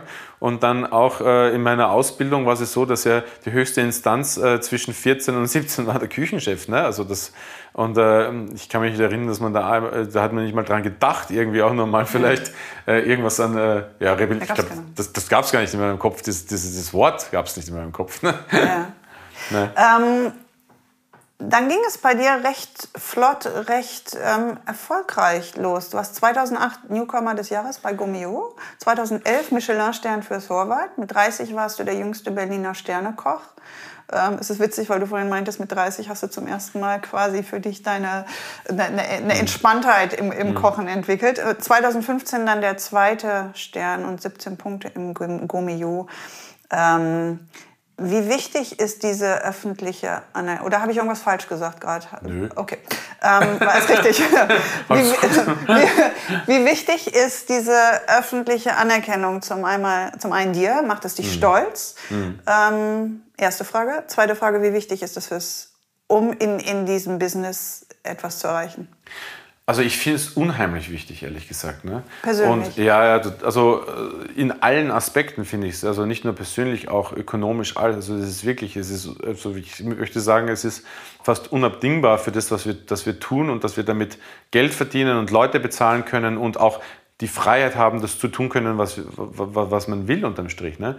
Und ich, ich, auch das, ich verstehe die Kritiken teilweise an Institutionen wie, wie Gummio oder, oder vor allem an Michelin natürlich, ja, Intransparenz oder und so weiter und so fort. Aber bei all dem, ich, also, ja, also, ich muss sagen, ich finde es, also, erstens einmal ist es so, wenn ich in die Schule gehe, am Ende des Jahres kriege ich ein Zeugnis. Ne? Und dann freue ich mich oder ich freue mich nicht. So, ne? Und ich, ich finde, das ist mit den Sternen genauso. Ne? Das ist so, es kommt halt jemand vorbei, guckt, was du tust, weißt du? und wenn es halt geil ist, dann kriegst du halt am Ende des Tages dann deine Beurteilung dafür. Und dann ist doch nett, wenn einer, wenn einer am Ende des Jahres sagt, hier kriegst du ein Bienchen in dein, äh, in deiner Hausaufgabenheft geklebt. Ne? Ist doch nett. Also ich weiß nicht, ich habe da... Ich Früher hast du das Bienchen gekriegt, jetzt kriegst du ein ja, also das ist, und das ist so, ich, ich, so, ist doch okay. Und wenn ich da keinen Bock drauf habe, dann darf ich halt nicht mitmachen oder so. Ne? Aber, und, äh, aber abgesehen davon, dass es für mich dann persönlich und, und ich möchte auch, auch ich, ich kann nicht für andere reden, weißt du? aber ich, sorry, ich bin jetzt, ich bin, ich werde jetzt 40 ja, und so weiter und ich habe schon das Gefühl, man legt noch einen gewissen Ehrgeiz. Also ich habe schon das Gefühl, dass ich jetzt die nächsten 10, 15 Jahre nochmal irgendwie, ne, das kann man nochmal anpacken oder so. Willst ne? du einen dritten Stern? Also ich würde mich nicht wehren. Ich weiß, ich hätte, ich, ich kann, ich, die du Frage. musst ja gewisse Dinge, musst, es muss ja gewisse Rahmenbedingungen geben für den Dritten. Und du bist vollkommen bereit, in für- diesen das ist- Rahmenbedingungen zu Das ist agieren. für mich, das, das, weil das ist, äh, da können wir alleine schon eine halbe Stunde wahrscheinlich darüber reden. Ne? Das ist für, für mich das größte Mysterium, wie Leute auf die Idee kommen, zu wissen, was für Rahmenbedingungen es braucht für einen dritten Stern. Kennt jemand die Ist, Stern- ist, also- ist das nicht mehr so? Dass es, also ich habe früher oft gehört, dass wenn ein Restaurant nicht bestimmte, also jetzt noch nicht mal unbedingt beim Essen, sondern einfach for- formell Mhm. Ja, ich ver- form und so weiter. Ich verstehe, ja. äh, und wenn die nicht gegeben sind, hört es dann nach dem ersten oder zweiten Stern auf. Ist das nicht Selbst mehr so? das, selbst das wären jetzt Mutmaßungen. Ich habe die Statuten nie eins zu eins von mir Ja. gesehen und ich kenne auch niemanden, der die Statuten eins zu eins gesehen hat. Aber man weiß ja, was, welche, welche Häuser drei Sterne bekommen. Ja, aber liegt es daran, dass, dass sie 40 Euro Gläser haben? Ich, ich weiß es nicht. Also, ne, man mutmaßt das, ne, weil es halt sich eben, eben durch die Bank zieht. Ne? Aber warum, kann ich, warum gibt es in, in Tokio drei Sterne, wo, wo, wo, wo es nur Bier und, äh, dazu gibt und, und die Toilette vielleicht nicht mehr im Restaurant ist ne? und wo ein Essen 20 Minuten dauert? Also, warum? Also, das ist so. Also du siehst es so, es hat sich so aufgebrochen, dass alles möglich ist und die, heutzutage können... Ich, de ich denke, es war schon irgendwie immer alles möglich gefühlt, aber es ist halt, wir sind halt vielleicht so in dem äh, Kulturkreis, in dem wir leben, äh, so, also, also, weil wir auch so nah an Frankreich sind, ich weiß es nicht, und äh, die anderen so weit weg. Vielleicht ist es da dann einfach easier Ja. äh, irgendwie. Aber, aber unterm Strich ist, ich sage immer, wenn ich wüsste, was ich tun müsste, um einen dritten Stern zu bekommen, dann hätte ich es doch schon längst getan. Du? Woher soll ich das wissen, wie das geht? Das weiß ich nicht. Ne? Also, ne? Aber, aber ich, kann nur, ich kann nur vor mich hinarbeiten und versuchen, Entscheidungen zu treffen, mit denen ich fein bin. Und ich habe es mal, auch wenn sich das ein bisschen lapidar hört, die Bewertung als, äh, äh, als Rattenschwanz äh, gese gesehen, der sich hinterherzieht. Also als logische Konsequenz des eigenen Voranschreitens. Ne? Solange ich das Gefühl habe, es geht irgendwie voran, ja, ob das jetzt ein halber Schritt ist oder, oder wie auch immer, dann zieht sich der Rest hinterher. Und das war schon immer so. Ne? Und du bist froh mit dem, was sich da hinterher zieht. Ja, ja, total. Absolut zufrieden. Ähm, hat das jemand, ich, ich, ich glaube, ich kann die Frage schon selber beantworten. Ich wollte fragen, ob du irgendeine Form von Druck spürst von, von, von außen. Aber es Das- wirkt so, als würdest du überhaupt keinen Druck von außen, also keine Nee. Erwartung, keinen Druck. Nein, und das ist auch immer, äh, das kann ich jetzt hier wenigstens mal auch in, in, in aller Ruhe beantworten, weil das werde ich natürlich oft. Das ist aber schon ein Druck, das jetzt. Ne? Ich, nee, überhaupt nicht. Ne? Nee, Das, man glaubt es ja dann auch immer nicht. Ne? Aber, und ich kann verstehen, dass es einen Druck erzeugen kann. Und brauchen wir gar nicht reden. An dem Tag, bevor, wo du weißt, okay, morgen kommt Michelin raus, die Liste und so weiter, bin ich eigentlich relativ entspannt. Und es gibt dann trotzdem diese zehn Minuten vorher, oder wo ich, wo ich diese Nachricht kriege mit irgendeiner Liste und dann durchfährt es mich schon mal kurz, äh, weißt du, kurz so ein Adrenalinschauer durch, den- durch den Körper und dann guckst du auf die Liste und dann siehst du dich, wo du bist und dann, okay, alles in Ordnung. ne? Also das, äh, natürlich, oder? brauche ich nicht reden, aber, aber für mich ist es so, und auch das habe ich schon tausendmal erzählt, ich bin in diesem Restaurant angetreten, weil ich dachte, ich werde jetzt drei, vier Jahre arbeiten, dann mache ich meine 13, 14 Gomeo-Punkte, dann kommt irgendjemand hin und sagt, ja, du bist eigentlich ganz cool, was du da machst, äh, willst du nicht mal? Und dann gehe ich da einfach wieder weg und guck mal halt, vielleicht gibt es ein Etablissement, was irgendwie andere Voraussetzungen hat, um vielleicht noch mal einen Punkt mehr zu bekommen. Ne?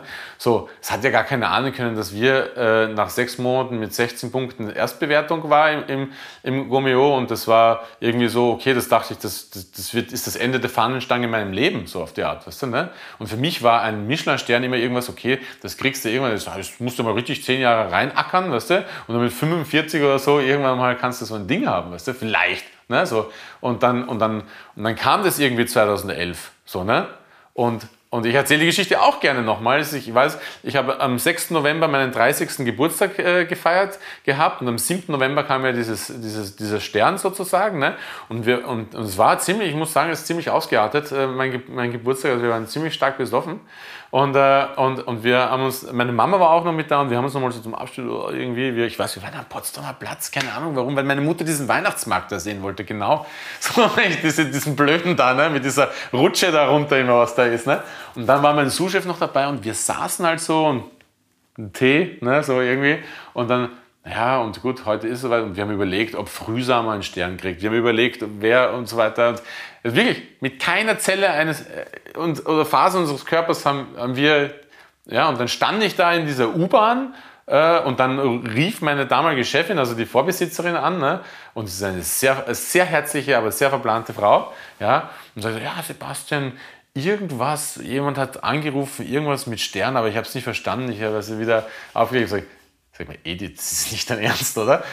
Und dann hat es wirklich, es hat wirklich 20 Minuten gedauert, bis ich jemanden an der Strippe hatte. Es war Bernd Mattis dann, der mir dann zum Stern gratuliert hat. Ne? Also das war dann auch so diese 20 Minuten, wo ich in dieser S-Bahn stand, keinen Empfang hatte, weißt du? An der Stelle fuck Verbindung in der S-Bahn. So und äh, ja, und dann war es total krass. Es war total krass. Stern. Ja, wir, wir standen drei Wochen später noch in der Küche und haben uns manchmal so angezimmt und gesagt, es ist krass, ne? Weißt du, vor drei Wochen haben wir das Gleiche gemacht, aber jetzt ist es ein Stern. Also es war so, es war, es war total surreal, total, komplett, vollkommen. Aber an der Stelle, um deine Frage zu beantworten, habe ich gemerkt, okay, es passiert. Und wenn du, dann, wenn, du, wenn du es dann hast, dann bewegst du dich ja auch auf diesem Level. Ne? Weil viele rasten ja dann immer aus, so quasi, okay, jetzt muss ich, ich meine, wir haben in Spiegeljau Pressgläsern unseren Wein ausgeschenkt. Ne? Ich meine, wenn du, wenn du, also aus diesem Glas würde ich heute gar nichts mehr trinken, verstehst du? so, ne? Gefühlt. Also in einem Restaurant, also so ekelhaftes Pressglas von Spiegeljau, irgendwie 4 Euro das Stück, ne? Weißt du? So, und, äh, und alle würden sofort ausrasten und sagen, oh, okay, jetzt müssen wir hier äh, ranschaffen und so weiter. Und ich meine, es war ja nicht meins, weißt du, ne? Und den Invest habe ich ja nicht zu bestimmen im Endeffekt, ne? Und wir haben einfach so weitergemacht. Und dann war der Stern im 2012 wieder okay, weißt du? Und es waren noch immer die gleichen Hotel-Porzellanteller, die abgeschlagenen und noch immer die gleichen Pressgläser, ne? Und da habe ich gelernt einfach, okay, wenn du ausgezeichnet wirst, dann befindest du dich auf diesem Niveau. Und das bedeutet nicht, das sind keine Vorschusslorbeeren. Ne? Das heißt, optimalerweise, wenn du an diesem Punkt nichts weiter verändern solltest, dann wirst du immer da sein. Ganz einfach. Das ist meine Rechnung. Und bis jetzt hat es funktioniert. Und das, das gibt dann ja auch so eine Entspanntheit, dass du dann ja, hat dich das dann mutiger gemacht, andere Dinge auszuprobieren, weil du gedacht hast, okay, das ist safe und da jetzt, ich könnte da jetzt einfach bleiben und nichts, ich könnte die, die Gläser, mhm. Spiegel und Gläser behalten. Sonst was. Oder dann kann ich ja noch mal einen Schritt weiter gehen. Also für mich ist ja, also für mich bereiten Sterne ja auch eine, eine, eine, eine Bühne im Endeffekt, auf der, auf der ich arbeiten kann ähm, und erfahre dadurch eine größere Akzeptanz als wie wenn ich jetzt zum Beispiel äh, in, in, in einem Gasthaus arbeiten würde und dann hätte ich irgendwie so mein saisonal kreatives Vier-Gänge-Menü an der Seite. Also da hätte ich wesentlich mehr Schiss davor, quasi. Ne? Aber Warum? Ich, weil, weil ich denke, dass uns die, die, die, ich denke, dass uns Michelin und die Sterne quasi äh, eine, die Bühne äh, geben, zu sagen, okay, du kannst dich individuell, so wie du das gern hättest, darstellen. Ne? Und, und das schafft schon eine Daseinsberechtigung für das im Endeffekt. Ich sage immer, dass der größte Luxus ist, dass ich das machen kann, was ich will und die Leute kommen auch noch deswegen ins Restaurant. Das ist ja irre. Du musst überlegen, in welchem Promillebereich wir uns bewegen in der Gastronomie. Wenn ich, wenn ich jeden Dönerstand mit ein, wenn alles, was Gastronomie ist, ne, was für einen Promillebereich wir uns bewegen an Menschen, die das machen können, was sie wollen und die Leute kommen deswegen ins Restaurant. Ja? Ich meine, wie viele Restaurants funktionieren nur an Orten, weil du dann halt dein Pizza und dein Steak auf der Karte hast. Ne? Ja? Und der Touri kommt vorbei und isst das. Ja. Ja? Und, das ist, und, und, äh, und Leute, die nach wie vor Teildienst schieben müssen in, in Restaurants und hier äh, Sachen rausballern, zu dritt 400 Essen und so, ja, das muss man überlegen, was, in was für einem, das ist ja absurd, in was für einer luxuriösen Position wir uns befinden. Ich kann machen, was ich will und die Leute kommen deswegen in den Laden und bezahlen auch noch dafür. Ist ja irre eigentlich, ne? Feuert das deine Kreativität noch mehr, dass du denkst, dass du dich so safe darin fühlst? Also nicht im Sinne von, jetzt will ich dir noch, noch was noch Besseres bieten, sondern eher im Sinne von, dass du dich so sicher in all ich, dem fühlst, dass du denkst. Ich versuche, ich versuche, äh, wenn so Gefühle in mir hochkommen wie, ach, okay, kann das jetzt mit dem vorigen Gericht mithalten? Ist das ein Schritt weiter oder nicht? Ich versuche das das weg, also es kommt in mir hoch, also dagegen kann ich mich einfach nicht wehren. Ja, vor allem gerade, wenn man Gerichte von der Karte nimmt, die irgendwie die Bombe eingeschlagen hat. Weißt du? Und es ist einfach so. Es gibt einfach qualitativ Schwankungen in der Erstellung von Gerichten. Wenn ich eine Maschine wäre und ich könnte nur Bomben abliefern, dann äh, würde ich das tun. Aber ich kann es nicht. Ne? Ich kann äh, Gerichte äh, machen, die manchmal für den Endverbraucher stärker erscheinen und manchmal nicht. Ja? Und, und ich kann auch die Prozesse dahinter nicht so klar analysieren, warum das dann so ist. Also bei mir erschließt sich das dann auch, auch manchmal nicht. Ne? Vielleicht muss ich einfach auch anfangen, Misopasten überall drunter zu schmieren. Vielleicht macht es das einfach besser. Ich weiß es ja nicht. Ne? Aber, oder überall Dasche dazu servieren. Okay, man merkt schon wunderbar. Äh, Nein, aber, aber, aber ähm, genau. Und ähm, ich, diese Gefühle kommen in mir hoch, aber ich, aber ich versuche mich nicht davon leiten zu lassen. Ne? Und, und also nicht kreativ mhm. zu sein, um, das, um der Kreativität willens, so quasi, okay, oh, jetzt haben wir das Menü erhöht, jetzt muss es noch kreativer sein, ja. denn die Leute erwarten sich ja sonst was. Ne? Ich versuche noch den, den Punkt zu verstehen, wo sich dein Kochen geändert hat, weil es hörte sich so an, dass du am Anfang, wo ihr, du hast ja zusammen mit deiner Lebensgefährtin erstmal im Horvath gearbeitet, ähm, 2010 von Österreich bist du nach Berlin gekommen, mhm. Berlin ist ihre Heimatstadt. Ja. Ähm, und erstmal habt ihr beide im Horvath gearbeitet und das war nicht euer Restaurant und die, ihr habt doch mehr oder weniger schon so gekocht, wie damals da gekocht wurde. Oder du hast so gekocht, wie damals ja, da gekocht wurde. Ja, ich kann da gleich was dazu sagen, ja. Ähm, und ihr habt es 2014 erst übernommen. Das genau. heißt, vor 2014 war schon noch, war alles ein bisschen mehr Standard. Naja, es hat sich dann, es hat schon, na gut, es hat schon vorher ein bisschen angefangen. Das war so, dass ich da angekommen bin und das ist ja nach wie vor meine erste Stelle als Küchenchef. Ich war ja nie vorher in meinem Leben Küchenchef gewesen. Ne? Und das ist so, und wenn ich was festgestellt habe, wenn du nicht Küchenchef bist, also Sous-Chef folgedessen, war ich ja vorher drei Jahre, dann, dann, dann man, man äußert das vielleicht nicht so, aber du denkst immer, Du, hast, du, denkst immer, du hast die, die tollen Ideen und äh, wenn ich mal, dann würde ich das so und so machen. Ne? Aber wenn der Tag kommt, wo du das machen sollst, dann hast du eigentlich keine Ahnung. Ja, also es ist, man denkt, also man hat geistig immer große Fresse, ne? aber wenn es dann soweit ist, dann, äh, was mache ich denn jetzt? Ne? So auf die Art. Ne? Und ich habe eigentlich ganz blöd genau, ich habe die Karte, wo, wie sie geschrieben war im Horvath, die No-Gos habe ich rausgeballert ne? und habe die ersetzt und habe das erste Mal drei Wochen so gemacht, damit ich überhaupt mal an diesem Ort irgendwie ankomme. Und dann hat man angefangen, internationale Küche zu kochen, die österreichisch äh, gespickt war. Also mein Paradebeispiel ist halt immer Erdäpfelgulasch mit Hummer zum Beispiel. Ne? Da gab es auf der Karte Kartoffelgulasch mit Hummer. Wir haben auch Steinbutt gekauft, wir haben auch Avocados gekauft ne? und so weiter und so fort. Ne? Und wir haben das ganz selbstverständlich verarbeitet. Ne? Aber es gab diesen Augenblick äh, für mich, in der Küche zu stehen und zu sagen, Scheiße, was tust du da eigentlich? Weißt du, was ist denn das eigentlich? Weißt du? Ist, ist es das, meine Avocado-Creme da mit dem Spritzsack da aufzudressieren? Und, äh, ist, ist es das? Ja, Gab es das immer im Kindergarten oder was? Ich weiß es nicht. Äh, so, ne? also, äh, und, und es hat sich von heute auf morgen wirklich falsch angefühlt. Ne? Wirklich. Es hat sich wirklich falsch angefühlt, von heute auf morgen. Und äh, mir ist klar geworden, dass ich einfach, äh, ich bin, ich bin am, ich, ich habe bin am Strudelteig ausgebildet worden, weißt du, also ich weiß ich bin, ich habe tausend Knödeln gedreht in meiner Lehrzeit, weißt du, alles Mögliche, weißt du, äh, hoch und runter. Warum tue ich das? Also, ne? Und so, und es hat, ich kann auch sagen, warum ich es getan habe, weil das äh, damals äh, dem entsprochen hat, wie man halt gekocht hat. Ne? Man hat halt im Endeffekt geguckt, wo man sein Steinbutt herkriegt, ne? möglichst groß, möglichst dick ne? und äh, da eine ordentliche Tranche auf den Teller zu bringen im Endeffekt. Ne? Und wir haben ewig, ewig noch drei Tage äh, im ersten Gang Entenstopfleber gehabt. Ne? im, im Horvath. Das war ewig und immer der erste Gang. Warum? Weil die Menüs der 90er Jahre und Nullerjahre war, haben immer mit Stopfleber begonnen. Immer. Das war einfach so. Ne? so und äh, irgendwann, es hat sich einfach nicht mehr richtig angefühlt. Ne? Und da haben Gäste auch mit dra drauf eingewirkt, muss ich sagen. Ne? Ich weiß noch, eine Frau, möge sie, Gott, äh, Gott möge sie selig haben, also, so, die Schwimmer, ich, ich, hat zu mir gesagt, warum Entenstopfleber das Menü anfangen? Das passt so überhaupt gar nicht in, in das, was die tun. Ne? Es gab natürlich dann damals schon ein bisschen diese Tendenzen zu Gemüse und so weiter und so fort. Ne? Und da habe ich darüber nachgedacht und dann habe ich es einfach von der Karte genommen. Aber dann war erstmal ein Loch da.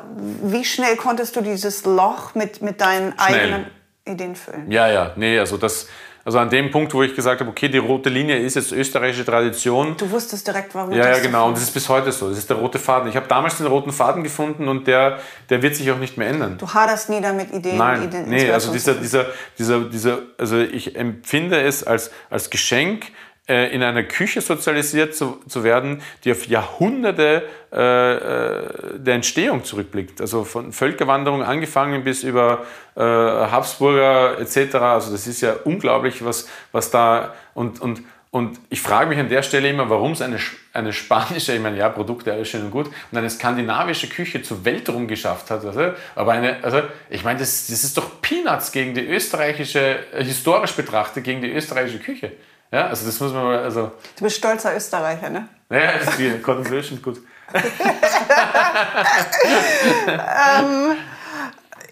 ähm, was ich bei dir spannend finde, ist, ist dein, dein du schöpfst komplett aus, aus Österreich. Und zum einen ist das, sind das die Zutaten, die da sind, das sind die Gerichte, die da sind.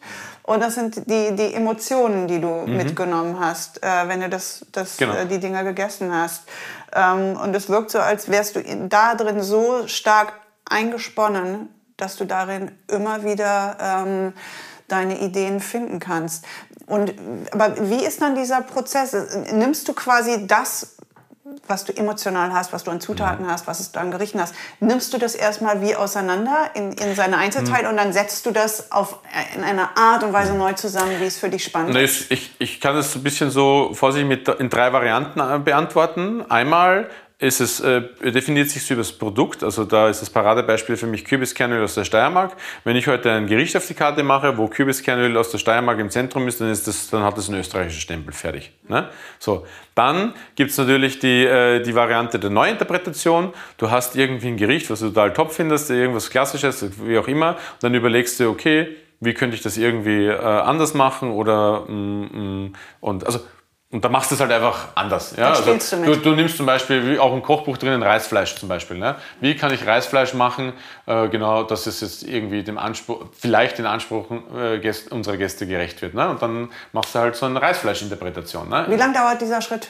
Kommt das relativ flott?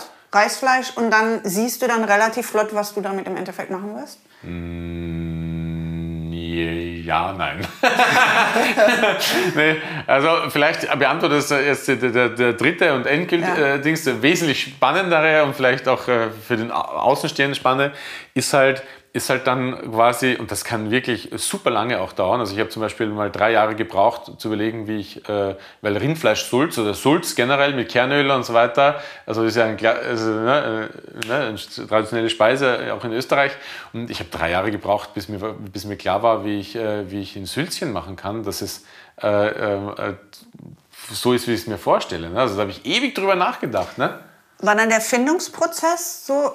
Oder nee, hat es so lange gedauert, bis, du, bis es so geschmeckt hat, wie, wie es nee, in deinem Kopf Das sage ich dir ganz genau. Weil der dritte Punkt ist, neben äh, produktorientierte Österreich-Stempel und äh, Neuinterpretation, also mit zu spielen, ist einfach, für mich gibt es in den meisten oder in fast oder in allen Gerichten der österreichischen Tradition oder so wie in allen Gerichten der Welt wahrscheinlich, es gibt für mich ein Magic Moment.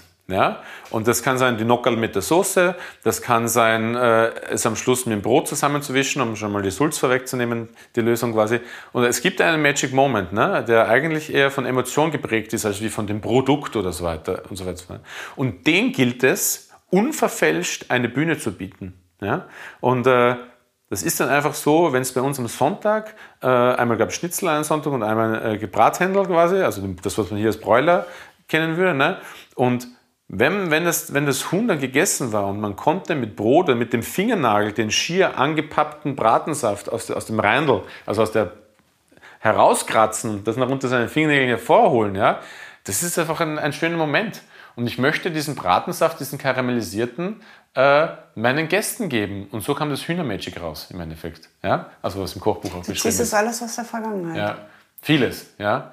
Und äh, wobei ich mittlerweile auch schon überlegen bin, äh, Vergangenheit ist ja auch jetzt mittlerweile schon vor zehn Jahren. Ne? Und da bin ich ja gar nicht mehr in Österreich gewesen. Ne? Also ich habe schon mal so Gedankengänge zu sagen, okay, lässt man mal was, was einfließen, was für mich mittlerweile auch Tradition oder Gewohnheit, weil es geht ja auch immer ganz klar um meine persönliche Wahrnehmung meiner Tradition, weil zwei Haustüren weiter in der gleichen äh, Stiege, im gleichen Haus, das schon wieder anders ausschaut. sieht schon wieder ganz anders aus. Da waren aus, ne? vielleicht die Wacholderbeeren. Ja, ja, äh, vielleicht. Mit drin. Nee, aber es geht für mich, diesen emotionalen Moment einzufangen und den dann quasi eine Bühne zu bieten. Deswegen auch verkochtes Suppengemüse. Ne? Und, und, und die Leute sind halt reinweise zusammengebrochen, weil wegen einem Oma-Effekt. Ne? Ja? Ja. ja. aber ich glaube, dass diese Weiterentwicklung absolut wichtig ist. Das Verführerische ist ja, wie du auch meintest, wenn, wenn es einmal, wenn es läuft, kann man ja sagen, man, man lässt es einfach so weiterlaufen. Aber wie, wenn du jetzt sagst, okay, Vergangenheit ist jetzt nicht mehr Kindheit oder Jugendjahre, Vergangenheit mhm. jetzt ist ja zehn Jahre zurück ja. und wo warst du da, was hast du da erlebt? Und indem man all das mit einfließen lässt, hält man, hältst du zum einen deine Kreativität, das Rad am Laufen und zum anderen hält man ja auch Tradition so am Laufen, weil mhm. Tradition immer nur so einzufrieren, wie es mal war, bringt ja. an, dann ist es irgendwann tot. Ähm, und insofern ist das ja sehr wichtig. Und wer, wer, ich wollte eigentlich fragen, was, was Berlin, äh, ob Berlin irgendeinen Effekt bisher auf dich hatte oder ob dein Berliner Leben eigentlich nur Horvath ist und du eigentlich relativ wenig von Berlin mitbekommst. Genau. Berlin ist, ist für mich von der Fensterscheibe, also von der Frontscheibe meines Autos aus passiert Berlin. Nein, ich sage euch immer ganz klar, ich fühle mich super wohl hier. Äh, das liegt natürlich auch daran, dass, äh, dass wir alle die gleiche Sprache sprechen. Also ich ja. muss mir keine neue Sprache angewöhnen. Ja. Und, äh, und ich, ich, ich, ich bin auch super dankbar und im Geburtslotto gewonnen zu haben und in den beiden Ländern mit medizinisch-sozialem Sicherheitsdoppelbodennetz äh, zu leben und äh, gefühlt alles tippitopp ist. Ich meine, brauchen wir nicht reden, wir sind ja wie die Maten im Speck. Ne? Und, ja. also, und, äh, und äh, da bin ich super dankbar. Aber im Grunde genommen kann ich mein Leben auf jeden Ort der Welt äh, äh, duplizieren, so wie es jetzt ist. Ne? Ich wohne wo und ich bewege mich zur Arbeit, ich arbeite da und dann fahre ich wieder nach Hause. Ne? Im Endeffekt. Also ich bin, ich habe nichts von einer Rooftop-Bar von der Xen, die irgendwo aufmacht mit einem lästigen DJ. Ja, also das hat sich erledigt vor zehn Jahren, als mir unser Sohn auf die Welt kam. Und, äh, und äh, also das Berliner Nightlife ja, ist, das ist so. Ich gehe, ich gehe, ich bin, ich bin auf, äh, auf jeden Fall ein Kind der Elektronik. Also ich bin in den äh, musiktechnisch in den 90ern sozialisiert worden. Ne? Also ich bin ein Kind der Elektronik, aber ich schaffe es halt einmal im Jahr mit, mit den Jungs und Mädchen äh, in, im, im, im Howard mal in den Club zu gehen und ich genieße das nach wie vor. Mal, ne? Äh, aber, aber das war's dann das eigentlich. War's dann. Das war das Nightlife hier. ja. Ja, aber das ist ja das, das äh, Türkische. Man muss ja erleben, um, um, um neues Futter mhm. für die Inspiration. Ja. Und es ist für mich auch noch immer so, ich meine, ich bin zehn Jahre am Paul-Linke-Ufer. Ich meine, für alle, die Berlin nicht kennen, Horvath, Neukölln auf der anderen Seite des Wassers, Görlitzer Park, Cottbuser Tor. Also wir sind ja auch, also wenn Berlin, dann da. Ne? Und das, für mich ist es noch immer eine Theateraufführung, jeden Tag. Also ich gehe raus, ich kann mich hinsetzen und ich bin Guck's entertained vom Schauen. Es ist also ist irre, ne? Also, also ich, ich, da könnte ich Bücher füllen, was, was ich gesehen habe in den letzten zehn Jahren. ich merke auch, ich, wie, wie, also relativ, man denkt immer so super weltoffener junger Mensch und so, und das ist ja im Grunde genommen auch so, aber man merkt schon seine Grenzen auch, ne? Äh, die Grenzen im, im Verstehen? Im Inneren, also ja. auch erziehungstechnisch natürlich. Also. Ja, weil es ist dann irgendwann wirklich, wie du gesagt hast, es ist eine Bühne, man, ein, ja, ja. ein Schauspiel, man schaut ja, das an. Ja, ja, total. Aber ich, selbst wenn man sich nicht als Teil davon so sieht, ich, es ist trotzdem sehr spannend, dass nee, nee, aber das ich empfinde auch. mich sehr stark als Teil, weil ich sage, wenn jemand, im, im, wenn, wenn, wenn ein Typ mit, mit einem rosa BH durch die Straße springt, ja, dann muss es ja auch jemanden geben wie mich, der, der äh, jeden Sonntag in die Kirche gegangen ist in seiner Grundschulzeit. Ne? Ja. Also das, wo Licht ist, muss auch Schatten. Also es geht, das eine geht nicht. Ja, das ist in, in, Berlin kommt das alles zusammen. Und das ist da in, sag mal so, wenn du wahrscheinlich jetzt in deinem äh, Dorf mit einem rosa BH zur Kirche laufen würdest, hättest du ein Problem. wahrscheinlich, ja. in, in, Berlin kannst du das halt, ja. kannst du das halt machen. Ähm, ich würde gern kurz, was heißt kurz? Ich würde gerne über dein Buch mal sprechen. Ja. Cook. 2019 ist es rausgekommen. Ganz genau. Ähm, vorne auf dem Cover ist ähm, ein Gericht oder eine Zutat drin, die für dich drauf, die für dich so unheimlich wichtig ist, der Sellerie. Ähm, und alles, was du über den Sellerie sagst, lässt einen oder lässt hat mich wirklich denken, dass ja klar Sellerie, weil das wirklich ein so eigener Geschmack ist. Du kannst es ja auch nicht umschreiben mit irgendetwas anderes. Es ist absolut eigen. Es ist, hat auch eine gewisse Vielschichtigkeit. Ähm, und es ist so, so, so stiefmütterlich behandelt. Das, der kommt halt in mein, das ist halt Teil meiner, meiner Brühe. Ähm, und du machst etwas sehr Aufwendiges mit, mit, dem, mit dem guten Sellerie. Und äh, vielleicht kannst du was darüber erzählen. Ja, lass uns erstmal beim Cover bleiben. Bei diesem Sellerie, mhm. den du hier im Salzteig hast. Was machst du mit dem Sellerie und wie bist du darauf gekommen? Also das allererste muss ich sagen, ist, ist, ist, aber er nimmt ja auch so viel Raum ein auf diesem Cover. Aber ich muss sagen, das, das Erste, was für mich vom Cover das super wichtig ist, ist einfach dieses Cook, weißt du, es ist K-U-K und es ja. kommt ja von kaiserlich und königlich. Ne? quasi. Ne? Und das, äh, okay, vielleicht war es auch meine Idee und ich finde es ziemlich gut, aber. Nein, aber. aber, aber Habe ich jetzt nicht dran gedacht. Aber, aber, es, aber, es, aber ich finde, das, das ist für, mich eigentlich am Cover das Entscheidende. Das ist kaiserlich und königlich. Ne? Das ist dieses, diese, diese Tradition, also aus diesem, aus diesem Habsburger, Reich, also dieser Schmelztiegel an, an, an Nationen und, äh, und Regionen. Äh, äh, genau, das ist eigentlich äh, für mich eigentlich am Cover eigentlich das viel nettere als dieser Salzsellerie. Aber es liegt vielleicht auch schon daran, dass Salzsellerie schon so Gewohnheit. Nein, nee, Gewohnheit ist Nein, nein, das stimmt nicht. Nein. Ich war, in, ich habe mich, ich habe das Cover gesehen, ich fand das sehr schön und ich wusste halt, da wusste ich noch nichts vom Sellerie und vom Salzsellerie. Ähm, und man, man fragt sich dann logischerweise, was das ist, weil das hm. so wie so ein aufgecracktes, aufgebrochenes ja. Ei aussieht. Ähm, was machst du mit dem Sellerie? Also, für alle, die sich das Buch nicht kaufen wollen, ich mache, Doch, ich, sag, ich, ich, ich, mache folgendes damit. Nee, das ist ja eh schon total breit getreten, macht doch eh schon jeder zweite gefühlt. Äh, ähm, ich möchte das machen. Ja, mach das. Ist toll. Aber jetzt müssen wir erstmal sagen, was du damit machst. Kann man auch kaufen mit unseren 95 Euro auf der Homepage, aber man kann es auch selber machen. Äh, Finde ich übrigens total spannend. Warte mal, du, du verkaufst ja, den fertig? Ja, genau, 95 Euro das Stück. Damit schenkst du einen Und weißt du, was geil ist? Weißt du, was geil ist? Irgendwann fragt mich jemand, äh, da will jemand einen Salzsellerie kaufen, mitten im Geschäft. So, ja, okay. Äh, was nehmen wir denn dafür? 95 Euro.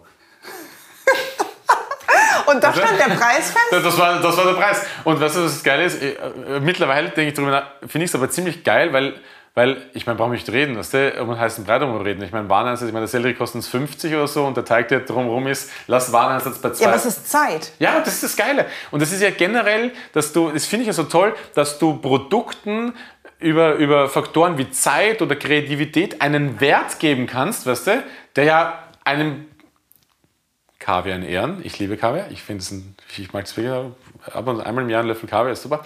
Äh, ja, der sowas gleichkommen kann. Ne? Das finde ich sensationell. Aber jetzt müssen wir sagen, ja, was du damit machst. Genau, also wir nehmen eine Sellerieknolle, nicht zu groß, nicht zu klein, weil große Sellerie viel Wasser hat. Das ist dann gefährlich für den weiteren Folgeprozess.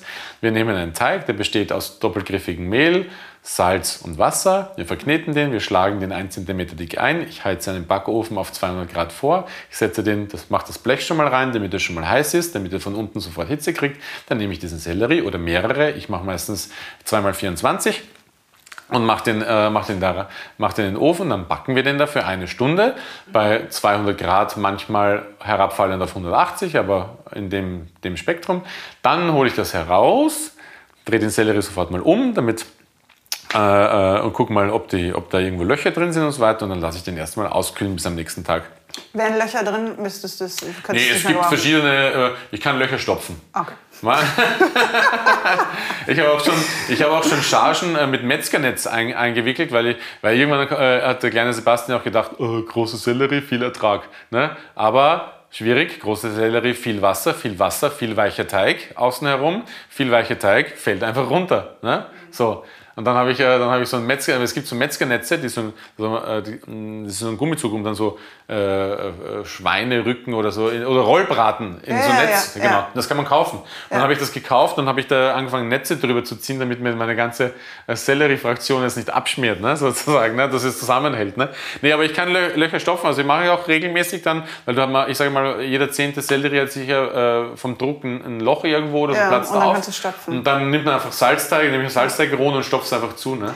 Und dann ist es so, dass der ein Jahr lang quasi vor sich hin trocknet und du ja. wendest ihn ab und genau. zu. Am Anfang öfters, ne, weil am Anfang ist noch mehr Wasser im, im Sellerie. Ne? Ja. Ne? Und dann zieht das, äh, das äh, Salz, das ja äh, diese tolle Eigenschaft äh, hygroskopisch ist, ne? also Wasser zieht.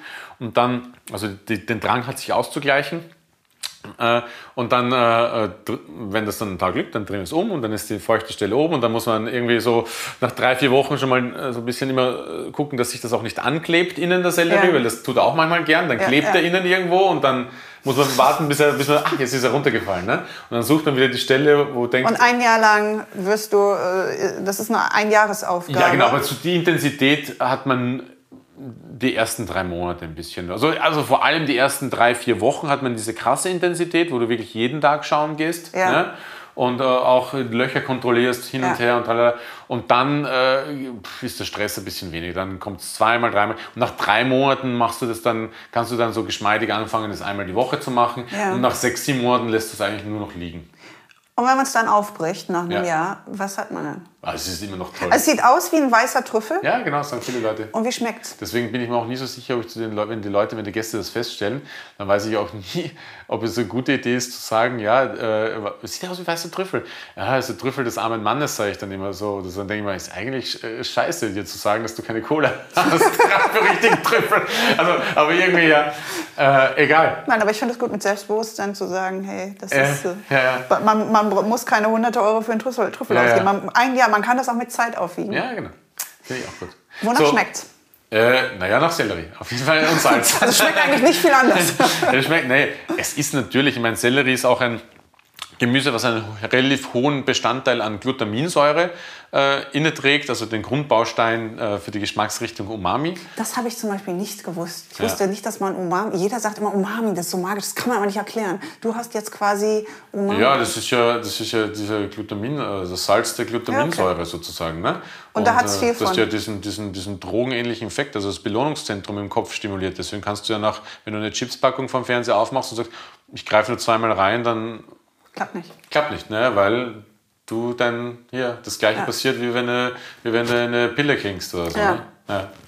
Also es schmeckt nach Sellerie, aber es schmeckt nach einem Jahr getrockneten Sellerie. Was Ja, ja, ist, nee, was ist, es ist, nein, es ist natürlich super intensiv. Ne? Es ist vor allem natürlich mal salzig, ja, da, da allein schon. Und es hat schon einen total krassen Geruch. Ne? Es, es, es riecht ja schon äh, wie, ja, eigentlich, also eigentlich riecht es schon ein bisschen so auch in, in diese, in diese, naja, naja, wenn ich jetzt sage Sojasauce, dann hat man sofort so ein Bild im Kopf. Ne? Ja, aber es ne? hat die, Aber- diese Intensität. Ja, total. Weißt du? Und ich merke auch immer, wenn man wenn es dann selbst, äh, ich meine, der Tisch ist irgendwie auf, äh, äh, keine Ahnung, 70, 80 Zentimeter Höhe und dann steht man ja nochmal drüber und man reibt es. Also selbst ich rieche das, wenn ich reibe. Und die Leute sagen ja noch immer, ah, wie das schon riecht. Ne? Es ist super intensiv, ne? Wozu passt das gut?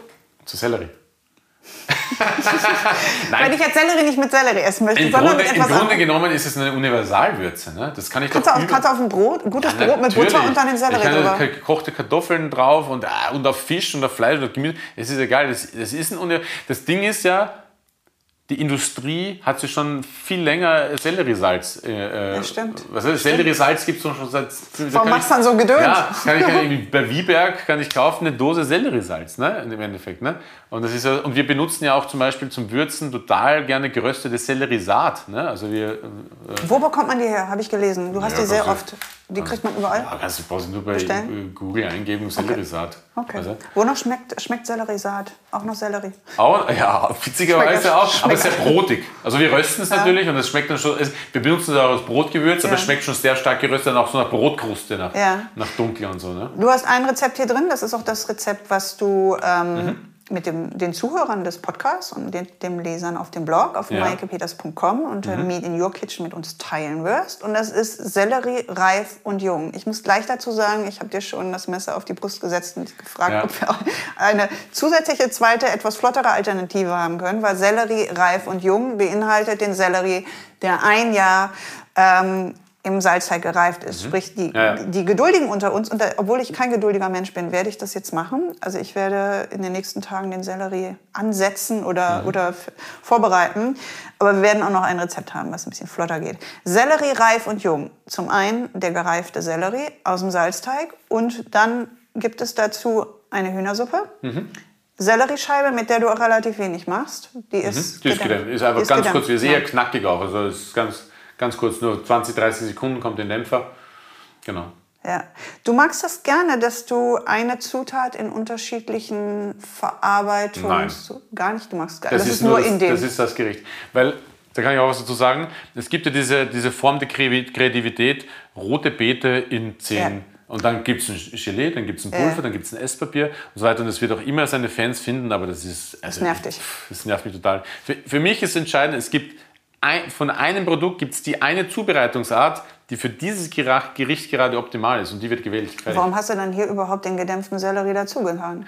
Ja, weil der natürlich mit dem gereiften gewürzt werden muss. Okay.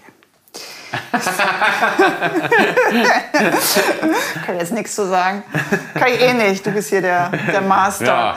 Es gibt ein Rezept, wo ich mich gefragt habe, wie kommt man da drauf? Einfach nicht die, die, die deine Kombinationen sind unheimlich ähm, unheimlich absolut sinnvoll. Also auch für einen Homecook, wie ich es bin. Man, ich, man versteht das alles. Das ist sehr schlüssig. Es ist, Ja. Man kann sich das alles so direkt vorstellen. Ich verstehe auch, dass du das nicht so simpel umsetzen kannst, wie ich das hier für mich machen würde oder bei mir auf meinem Blog für uns Home- Homecooks.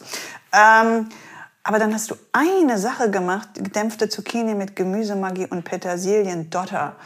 Und äh, also es gibt dieses Gemüsemagie, was ich auch mal machen möchte, was unheimlich Das spannend klingt. Was ist das ist eines deiner Magics, ne? Ja, du genau. Hast, du hast Ja, diese, genau. diese Fett Magics und Genau, du hast ja. einige Magics. Also generell hat sich ja das äh, aus so einem Spaß heraus etabliert. Dieser, Ja. Also Zitronen Magic war das erste, was wir gemacht haben. Und dann äh, äh, irgendwie so, man hat das immer so durch Küchenintern so irgendwie, so, weil es einfach alles besser macht. Ne? Also auch dieses Zitronen Magic, ist ja wurscht, ob du dein Dressing damit machst oder es mit brauner Butter Ja. abrührst und zu Ja. Fisch servierst. Es macht einfach alles besser. Ja. Und dann, äh, das hat sich dann so etabliert. Ne? Irgendwie ja. das. Und dann hast du eine Petersilieninfusion, Mhm. eine gedämpfte Zucchini und dafür wird eine Zucchinischeibe um einen Metallring gewickelt, Ja. gedämpft und äh, dadurch in dieser, also die, diese Zucchinischeibe wird dann in der runden Form quasi bewahrt. Ja, Dann kommt da ein Eigelb rein. ja, Dann ziehst du 20 Prozent des Eigelbs Ja. mit, einer, mit einer. Spritze raus und füllst das mit Petersilieninfusion auf. Aber das ist jetzt, das hört sich jetzt total krass an, aber es ging einfach nur darum, dass man irgendwie dieses, dass man alles irgendwie beisammenhalten kann, dass es nicht Aber geht es dann schon noch darum, um diesen Wow-Effekt, dass es, Es- das, es ist, das ist ja sehr aufwendig, das ist ja auch etwas sehr ja. Filigranes. Im, Im Grunde genommen habe ich meine, habe ich die Sachen irgendwie dann an einem gewissen Punkt im Kopf, die ich am Teller haben möchte. Ne? So, und dann geht es natürlich ganz stark darum, ja, wie bringe ich das auf den Teller, dass es nicht irgendwo rumfliegt, dass es irgendjemand äh, mit drei Teller im Stress zum Tisch laufen kann und es fliegt noch immer nicht irgendwo rum. Also es gibt dann einfach so ein praktikable Es Sachen, ging dann ja. gar nicht darum, ich, ich will jetzt beeindrucken und ich will jetzt, dass Nein. jemand dieses, diese zarte Eigelbhaut sieht, die gespannt ist von der Petersilieninfusion, die du da sieht reingeschossen hast. Das sieht, das sieht natürlich noch super aus. Das sieht Bombe das, aus. Und das ist, das ist noch, noch, natürlich ist es ein Top-Nebeneffekt, dass das gut aussieht. Brauchen wir gar nicht reden. Ne? Aber eigentlich war es ganz praktisch gedacht, damit es dem Kellner das, das Ich- Eigelb nicht okay, vom Teller äh, rutscht. ich, ich mache den Zucchini-Ring, da kann ich mein Eigelb reinlegen. Also irgendwie wollte ich schon diese, ich Mhm. wollte was mit Zucchini machen, weil das ist so ein, so ein Kackgemüse eigentlich. Aber wenn es nur so ein paar Sekunden gedämpft ist, also nicht mehr, nicht mehr hundertprozentig roh, sondern nur so, dann finde ich es eigentlich relativ, kann es relativ spannend sein. Mhm. Ne? Äh, ich meine, ich will hier keine Werbung machen für irgendeinen veganen Koch, der irgendwelche komischen Ansichten hat, aber hey, seine, seine Zucchini-Spaghetti fand ich top aus dem Ich, Kochbuch. ich, ich, ich liebe Zucchini mit Salbei. Okay, ja. Okay, da Ja. sagt er dann nicht viel zu. Aber ich, ich esse gern, also ich ähm, schneide Zucchini gern in so dickere Scheiben und Mhm, ja. ähm, ich koche oder brate alles immer sehr mit sehr high, hoher Temperatur und sehr schnell an. Ich mag dieses sehr Mhm. Ja. pfeffrige. Ähm, und dann brate ich die kurz von beiden Seiten an, Spaghetti dazu und dann noch Salbei kurz angedüstet. Oder Naja, ich, ich finde die Zucchini zum Beispiel, also generell, ich bin ein sehr großer Freund in den letzten 5, 6, 7, 8 Jahren des Dämpfens. Also es ist eine, also eine ganz stark unterschätzte Zubereitungsmethode zu dämpfen, ne? obwohl wir schon auch viel rösten und so brauchen wir nicht reden. Aber, aber ich finde zum Beispiel gedämpfte Zucchini tausendmal spannender, als wir in der Pfanne dunkel angebraten. Ne? Okay. Also diese, diese, diese Eleganz und auch diesen, diesen Biss der Schale zu erhalten und, und Dann also, baue ich mir jetzt einen Dämpfer hier und- selber mit meinem Sieb und ich werde das dann mal. ja. Dann ich Aber, aber, aber dämpfen. ist wirklich, wenn man denkt, okay, das war jetzt kurz, dann war es meistens schon zu lang. Ne? Also Mhm. wir reden bei Zucchini echt mal von der Dämpfzeit von, sage ich mal, 10, Zehn Sekunden. Ja. Sekunden ungefähr. Ja, ja. ja, ist aber vielen Sachen so. Also man, die meisten Menschen kochen ja eh fast alles viel. Ja, viel aber gut, aber lange. zurück, äh, also, aber, aber bei dem Gericht ist es echt äh, viel, dass, dass es praktikabel ist, ne? also dass Ja. man es handeln kann. Dass viele denken, Entschuldigung, ist ja wirklich immer so, dass viele denken, okay und Kreativität und drei, ja, aber das ist so wenig. Oft, oftmals ist es, ist es so, dass ich einfach überlegen muss, wie kann ich äh, zu viert das für 40 Leute umsetzen und wie können es dann weitere vier Menschen an 40 Leute tragen, weißt du? Und dass es dann so auf dem Teller Ja, aussieht. natürlich. Ähm, wenn jetzt jemand wie ich dieses, dein Buch dann bei sich zu Hause hat, was rätst du, wie man es dann umsetzt? Weil die Beschreibung der Gerichte und die Präsentation ist ja so, wie ihr es logischerweise Ja. im Restaurant macht. Äh, wie würdest du in der Heimküche daran gehen? Im Grunde genommen ist, ist sage ich immer, hat meine Mama schon immer gesagt, im Magen kommt eh alles zusammen. Weißt du? Und am Ende, Deshalb frage ich. weißt du? Und am Ende, am Ende ist es so, äh, Gerichte müssen einfach irgendwie so wie jeder einfach zentral irgendwie zusammen sein, dass man diese irgendwie. Und ob ich jetzt 20% beim Eigelb rausziehe oder nicht und ob ich dann die Ob du das gar nicht rausziehst und du machst die Petersilieninfusion einfach Da daneben, drum, ja. da scheißt der Hund drauf, aber wirklich, ne? So, und, äh, und ich sage immer, wenn Leute, man- manche wissen dann immer nicht, ob, sie, ob ich das jetzt ernst meine oder äh, ein bisschen so am, am Lachen merke ich das, aber, ne? Ich, und wie sollen wir das jetzt essen? Dann sage ich, es ist wie mit einem guten Burger. Das braucht keine, also ist egal von welcher Seite du reinbeißt, ne? Sag ich, gutes Essen braucht keine Anleitung. Ja, Mensch, man, man, das ist aber auch ein bisschen ein Problem durch die Sterneküche und wie Restaurants total. früher waren, ähm, Ja. dass viele Leute gar nicht hin sind, weil sie gesagt haben, mein Gott, und ähm, jetzt die, die, die 15 Gabeln und Messer und Ja. äh, wie soll ich mich benehmen? Und dann ist es auch, es war ja früher oft so Ja. unheimlich still in Restaurants. Ich fand die Akustik immer so Ja, schön ja. im Restaurant, diese, Ja, diese ja. peinliche Stille. Ja, das war ein- und das ja. hat, wenn man das nicht äh, jetzt durch ein familiäres Umfeld oder durch genug Selbstbewusstsein Ja. dann irgendwann kennengelernt hat, ist es was, wo so viele Leute so Ja. Berührungsängste haben, Ja. was eigentlich scheiße ist, dass Restaurants Ja. das Image Ja, das war, kreiert haben. Ja, meine, meine größten Sorgen war vor dem Umbau, dass wir nachher äh, ne, nicht mehr so eine, so eine gut, schlechte Akustik im Laden haben. Ich habe mal in 15 Minuten mein Handy mitten im Service mitlaufen lassen und habe den Restaurantdesignern dann das hingeschoben und gesagt, das darf nicht weggehen. Ne? Weil desto lauter es ist, erst dadurch schaffst du Intimität. Ja. Weil wenn nicht mehr gehört wird, was Ja. gesprochen wird am eigenen Tisch, dann bin ich intim. Ja, es muss laut sein, ohne dass ich höre, was die anderen so sagen. Ja. Aber ich muss auch das Gefühl haben, es ist so laut, dass ich mich normal unterhalten kann. Ja, ja, genau. Und nicht diese peinliche Stille, wo Total. ich jetzt Da bin ich ganz nicht, dir. nicht singen, sagen, ähm, ja, nicht das sagen kann in der Lautstärke, wie ich es möchte. Ähm, es gibt einige Rezepte, die ich für mich ausprobieren möchte. Äh, und jetzt habe ich ja quasi den Freibrief. Ich kann es dann so zusammenfügen, wie ich das, wie ich das möchte. Wir kommen jetzt auch gleich oder jetzt zu den zehn letzten kurzen Fragen. Das sind recht flotte Fragen. Und dazu würde ich gerne mit dir einen Frühschoppen haben. Und du hast gesagt, ähm, auch wenn du gleich noch arbeiten musst, würdest du einen Schluck ähm, Spumante mit mir trinken. Deshalb würde ich dich bitten, aus dem Kühlschrank die Flasche rauszuholen. Die ist in der Tür. Aber ich sage gleich, meine, meine, meine Sommelier-Skills Das sind schwerst beschränkt. Das mache ich. Pass auf mit dem Mikrofon. Ähm, echt, du, du, lässt die Jungs und Mädels bei mir in, in der Tür. Hat Billy deswegen Ferrari genommen, weil der gleich ganz vorne stand? Ja klar, ich habe zig, zig Marken in meinem Kühlschrank. Nein, nein, der Ferrari ist der richtige. Bitte? Der Ferrari. Achso, ja, okay. Aber wie witzig, du hast es dir gemerkt. Ja. Ähm, nein, ich habe, ich habe nur Ferrari in meinem Ah. Kühlschrank. Nein, jetzt, für den Podcast habe ich nur Ferrari in Ja. meinem Kühlschrank. Ähm, ich habe aber auch ähm, manchmal andere. Du arbeitest mit deiner Lebens... Ihr seid nicht ver- verheiratet oder seid ihr verheiratet? Nein. Nee. Mit, mit, Wild, mit, wir leben in wilder Ehe, ja. mit deiner, Haus, deiner Kinder. Frau. Ich sage immer, wir haben einen GBR-Vertrag. alle, es ist witzig, dass alle, also steht drin, dass alle äh, Entscheidungen finanziell über 1000 Euro zu zweit getroffen werden müssen. Ja, ist wie im richtigen Leben. Ne? Ja, also. Ja. Ja. Ähm, abgesehen davon, wie, wie funktioniert das? Funktioniert das gut oder nervt es auch manchmal? Nee, das funktioniert, äh, funktioniert schon gut. Ähm, ja, ich brauche mal nicht um heißen Brei drum reden. Weißt du? Natürlich, ich meine, wir sind, wir sind eine Familie und äh, es gibt innerfamiliäre äh, Probleme mal mit Erziehung etc. Ich meine, das ist natürlich ein großes Thema für uns, ne? Ja. Erziehung. Und, äh, und es gibt natürlich auch im Betrieb un unterschiedliche Meinungen und wir sehen sie auch aus unterschiedlichen Perspektiven. Also wir haben ja das Büro zu Hause bei uns im Haus. Ne? Ja. Und, äh, und meine Frau arbeitet von zu Hause aus sozusagen. Ah, die ne? ist gar nicht so oft im, im Restaurant. Genau, also jetzt natürlich war es schon intensiver durch den Umbau, den sie ja, Ja. eigentlich zur Gänze geleitet hat, mehr Ja. oder weniger. Und, äh, und das war natürlich schon intensiv, da war sie schon, ist nach wie vor schon öfters im, im, im Laden, aber normalerweise beschränkt sich das so auf einmal die Woche ungefähr. Ne? Und eure Felder sind auch so, so weit voneinander entfernt, dass es da nicht so viel Mm, Ja, also ich meine, abgesehen davon, dass ich sowieso keine Ahnung von Buchhaltung und irgendwas dergleichen, ich, ich habe ich hab noch nicht einmal in meinem Leben Mitarbeiter bezahlt oder so. Ne? Also Testet das sie? Ist sie einer deiner Tester? Oder ist das jetzt nicht... Sie, sie, kommt, sie kommt sehr wohl äh, zum Essen. Sie war jetzt vor kurzem auch wieder da, ja? Ja, ja. Also, aber, ist ihre Kritik wichtig für dich?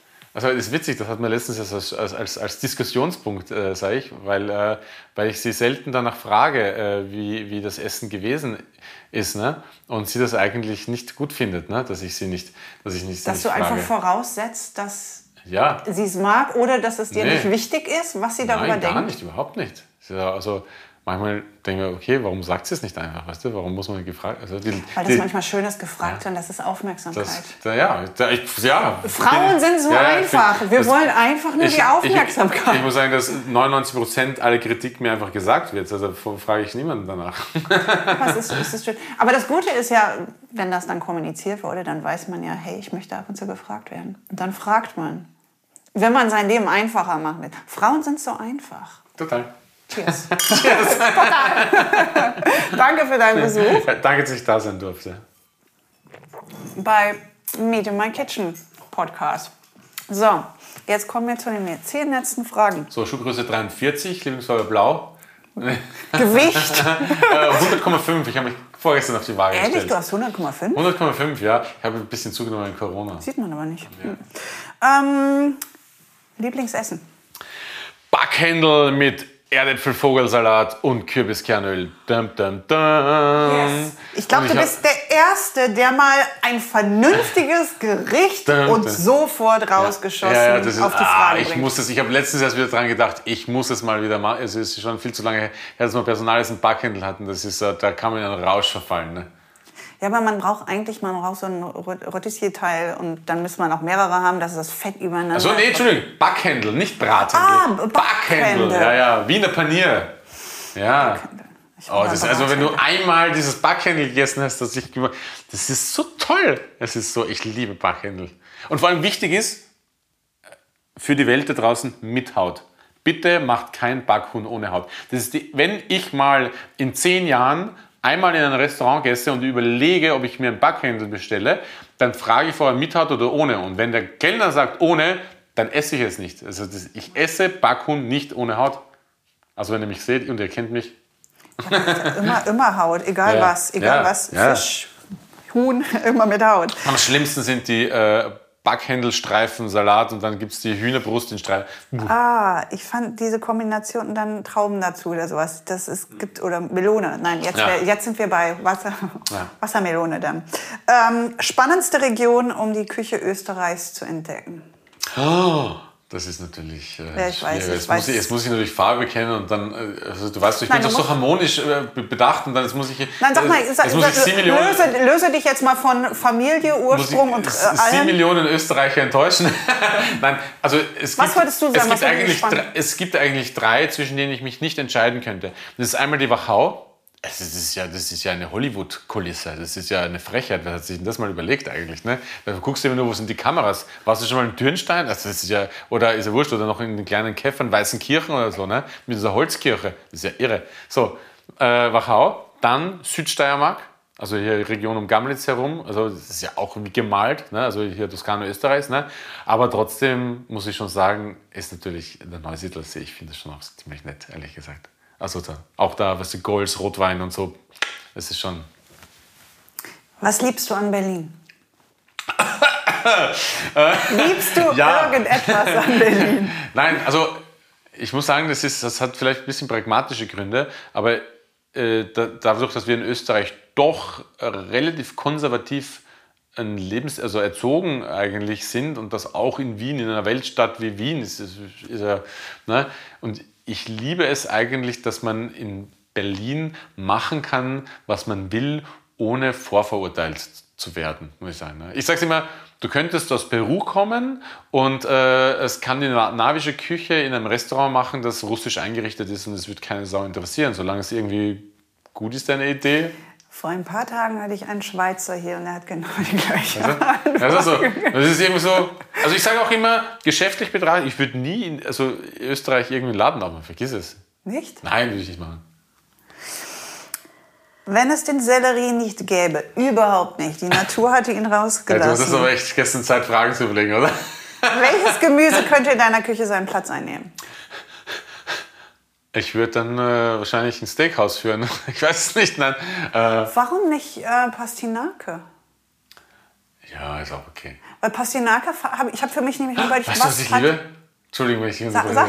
Eisbergsalat. Eisbergsalat ist Holy shit, ich hasse Eisbergsalat. Oh, Eisbergsalat ist so toll. Wieso denn das? Oh, Wie kann man Sellerie lieben und dann Oh, ich Eisbergsalat? liebe ihn einfach so zu essen. Eisbergsalat ist doch mega, weißt du? das passt überhaupt nicht, weil eigentlich geschmacklich finde ich Ja. ist Eisbergsalat absolut lasch. Oh, es ist die Textur. Und du hast, nee, du hast in deinem Buch hast du gesagt, knackig lässt du außen vor, nee, knusprig. Ja, ja, du hast gesagt, weil knusprig zu sehr ab. ja, aber die obligatorische äh, Kritik, ah, da fehlt aber ein bisschen Textur. Das hasse ich einfach, ne? Zu sagen, du, also, weil wer würde eine, bei einer Kugel Vanilleeis sagen, ach, aber jetzt noch ein bisschen Crunch? Bullshit. So. so und, äh, und, aber, aber texturell ist der Eisbergsalat einfach toll. Und weißt du, was ich, und der hat auch, wir haben auch, äh, das ist so toll, wenn man Eisbergsalat nimmt, und du schneidest den in so eine so zwei Zentimeter dicke Scheibe und dann hast du diese Struktur und dann kannst du wunderbar Sachen reinstreichen. Also so Musst du auch, weil er geschmacklich absolut ja, lasch und, ist. und, dann, und, dann, und dann haben wir so eine Zitronencreme, so aus der weißen Schicht, aus der Albedo-Schicht, so eine Zitrone rein, reingestrichen und dann kannst du richtig, und dann klebt es auch zusammen, und dann Ja. kannst du ein richtig schönes Tortenstück rausschneiden, weißt du? Und dann hast du so eine, und ich, und ich liebe auch diesen, ich liebe es auch manchmal mit so, mit so Namen zu, zu spielen wie Eis und setzt sich ja aus dem Wort Eis und Berg zusammen. Ne? Und dann etwas zu machen, was dem entspricht. Oder Fett und Auge. Das, Ja. das ist irgendwie toll. ich, ich hätte alles erwartet, aber nicht, dass äh, der Sellerie ja, vielleicht habe ich mich jetzt ein bisschen in meinem, Nein, nein, ist okay. in meinem Es ist Stress okay. ein bisschen zu das, sehr... ist der, das ist der neue Sebastian. Das ist der 10 Jahre Berlin-Sebastian. Ich liebe auch, ich, ich liebe auch gedämpft, ich liebe auch Brokkoli zum Beispiel. Brokkoli ist auch toll. Magst du auch nicht? Doch, ich, mag, ich mag, ich, aber für mich muss Brokkoli, der braucht Röst. Ich muss oh, den, du der muss richtig. Brokkoli. Boah, Das ist so toll. Ich finde, das ist so. Dann habe ich diese labbrige. Na, es ist gar nicht, du darfst es, du, du, du darfst es nicht labrig machen. Ich mag gerne aus Brokkoli und dann mag ich ihn blanchiert auch als einen, Mhm. wie ein Pesto zu machen. Okay, vielleicht fällt mir noch eine Gemüsesache ein, die ich mag, die du dann auch gut findest. Ne, aber das ist wie, ich finde, so kohlige Sachen, klar, ich mag jetzt, ich mag Sauerkraut, Rotkohl, bla bla Ja. bla. Ähm, Brokkoli und Blumenkohl passiert relativ selten hier und wenn, meistens im Ofen geröstet Mhm. Okay. Mhm. und dann, das, um dieses Kohlige irgendwie auszu... Ich esse auch sehr gern, weil du sagst Wei- Weißkohl oder Weißkraut, ich esse sehr gern rohes Weißkraut. Also wenn so, ja, mit so Speck, so, nee, ach so, Nee, einfach so. so zum Snacken rein. Ich mag den super gern einfach Ja. mit Salz einreiben, Ja. kurz stehen lassen und dann ähm, Ja, das sowieso. Fett, Fett an, also so Speck anbraten Ja, und das, das dieses, dieses Fett, Speck und dann weiß, weil dieses Knackig und dieses Scharf, der hat ja auch so eine Schärfe, das mag ich dann wieder. Und diese Schärfe, das ist schon eine Form von Schärfe. Das finde ich, das hat halt der Sellerie so Total, bisschen auch. total. Und der, das hat die Pastinake auch und das mag ich halt, das mag ich schon gern. Aber so kohlige Sachen, ich mag, es gibt Dinge, die mag ich, wenn jemand anders die für mich kocht. Ich, wenn jemand anders für mich einen Blumenkohl macht, einen Brokkoli, Risotto genau das gleiche. Ich koche mir nie ein Risotto. Wenn andere Menschen Risotto für mich kochen, finde ich das toll. Aber same. ich selber würde jetzt nicht denken, oh, jetzt koche ich mal Risotto. Forget it. Aber es, es kann Aber, sein. aber was, was schon auch ein, eine äußerst wichtige Gemüsesorte ist, jenseits vom Sellerie, ähm, ist halt, ist halt auch die Zwiebel. Aber die Zwiebel ist ja generell so ein Grundding. Ne? Aber, aber Zwiebeln ballern wir schon auch richtig viele durch. Ne? Also in allen möglichen Varianten. auch roh? Nee. Ja. Weil roh, roh finde ich, also es ist rohe Zwiebel, Ja, gut, vielleicht mal eine Jungzwiebel. Ha, Frühlingszwiebel, eine ganz junge Frühlingszwiebel bei Raclette. Dann geht's wieder, aber dann ist es halt ein Ausgleich auch zum, zum, zum Fett. Ähm, was war der wichtigste kreative Erkenntnismoment für dich als Koch? Der wichtigste kreative Erkenntnis. Ein Moment, wo du für dich, der so einschlagen war, wo du etwas erkannt hast, dass das Ja. dein ganzes Kochen verändert Ja, hat. ja, klar. Was war das? Ich habe irgendwann einmal gemerkt, dass wenn ich mich innerhalb der Grenzen, also Grenzen ist ja witziger, obwohl das ja übelster Reichtum in dieser österreich, österreichischen Tra- Tradition ist, ne? aber ich werde nie Palmherzen irgendwo bestellen oder so, ne? also, und so oder irgend so ein Schmarrn. Also wenn ich mich innerhalb der Grenzen dieser, dieser, dieser, dieser österreichischen Küche bewege, dass das eigentlich erst zu einer Form der Kreativität führt, die ohne diese Grenzen nicht möglich wäre. Ne? Also einfach, wie du es vorher gesagt hast, in diese Tiefe zu gehen und auf Erfahrungswerten aufzubauen und so weiter und dann äh, also da einfach in eine Vielschichtigkeit zu kommen, also wo Kreativität stattfindet, die oberflächlich, wie du es genannt hast, ähm, nicht stattfinden könnte. Und das war schon, ja, das war eigentlich schon sehr einschneidend, ja. Was ist toll, wenn man mit seinem Partner zusammenarbeitet? Ja, Vertrauen. Was ist absolut nervig? Das ist ein gutes Zeichen, dass mir nichts gleich was einfällt. Äh, ja, also ja, ja na, natürlich ist es so, dass zu, zu einem Thema oft zwei Meinungen gibt. Ne? Und das ist also so, so Kannst du nicht abwatschen. Ja, das, das Solo-Selbstständige, sage ich immer, haben den Vorteil, dass, dass sie schneller Entscheidungen treffen können. Diktatur. Ja, es ist schneller. Natürlich können sie auf die Fresse fallen damit, ne? aber dann lernen sie natürlich auch daraus, hoffentlich, wie auch immer. Ne? Also ich glaube, dass bei uns die Entscheidungsfindung wesentlich träger ist als wie, in, wie bei Solo-Selbstständigen. Also das ist vielleicht manchmal auch ein Nachteil, ja. Du hattest viele langjährige Küchenforschungsprojekte. Der gereifte Sellerie hat sechs Jahre gedauert, bis er, bis er ja. ähm, dann das war, was man jetzt auf dem Buchcover sieht. Bereitet dir gerade eines Kopfzerbrechen? Arbeitest du gerade an einem Projekt, also nicht ein komplettes Gericht, sondern eine Zutat, mit der du gerade rumexperimentierst? Gibt es das gerade? Darfst du nicht sagen? Ich würde sofort sagen, um Gottes Willen, ich mache überhaupt nie Geheimnisse aus irgendwas. Also Aber gerade gibt es jetzt nicht ein Produkt, wo du mit, äh, was du, mm. mit, womit du rum experimentierst. Wahrscheinlich sitze ich im Auto äh, am Weg zur Arbeit jetzt gleich und dann denke ich, ach scheiße, das hätte sie sagen können, aber es war was Das haben alle, alle äh, rufen nachher an und sagen, das hätte ich damals sagen können. Das, äh, hier. Ähm, wie interessiert man Kinder für Essen? Also ich ich versuche, meine Kinder relativ normal mit diesem, mit diesem Thema zu konfrontieren, weil ich, ich mag die Hysterie in unserer gesellschaftlichen Diskussion um Essen nicht. Also gefühlt bewegt sich alles nur unter, zwischen nichts, also es ist Paleo vegan entweder oder 5 äh, Kilo äh, Schweinefleisch in der, im Plastikbeutel aus dem Kaufland rauszutragen. Also es ist, mir ist die Normalität abgekommen in, in, ja, und ich versuche, meine Kinder so normal unter meinen Gesichtspunkten ja, äh, zum Essen zu bringen, wie ich biete ihnen an, ich zwinge sie nicht, hm, manchmal schon, ja, und, äh, und es ist eigentlich immer oft das gleiche Prozedere. Meine Kinder sind so, wer sind richtig, meine Kinder sind richtige Kinder. Die mögen gar nichts außer Zucker im Endeffekt, ne? Eigentlich so oh, äh, betrachtet mal. Ne? Also wenn ich bei der Schinken Kaiserschmarrn mache, jeden Tag, das ist überhaupt kein Problem. Ne? So, aber natürlich spielt es das nicht, brauchen wir nicht reden. Und ich koche dann auch relativ normal. Ich habe eine Zeit lang mir den Stress angetan, vielleicht auch zweimal zwei verschiedene Sachen zu, zu kochen, habe das aber irgendwann mal eingestellt, das, das, das geht jetzt so nicht mehr. Kochst du bei euch zu Hause? Wenn ich frei habe, schon. Okay. Aber ich bin natürlich oft ja. nicht zu Hause. Gehen ja. die Kinder, kommen die ins Restaurant? Ja, aber wenig. Wir wohnen jetzt 16 Kilometer vom Restaurant weg und meine Kinder, ist wie immer so witzig, meine Kinder sind Berliner, aber eigentlich haben sie mit Berlin nichts zu tun. Ja. Ne? Also wir sind in Französisch Buchholz, da ist alles. Freundeskreis, Schule und so weiter und so fort. Oma, Opa, das ist alles in 10 Minuten Fußweg ablaufbar. Können die mit dem Essen von dir was anfangen, was du im Horvath machst? Oder äh, nee, sind sie auch noch nie damit in Kontakt gekommen, beziehungsweise.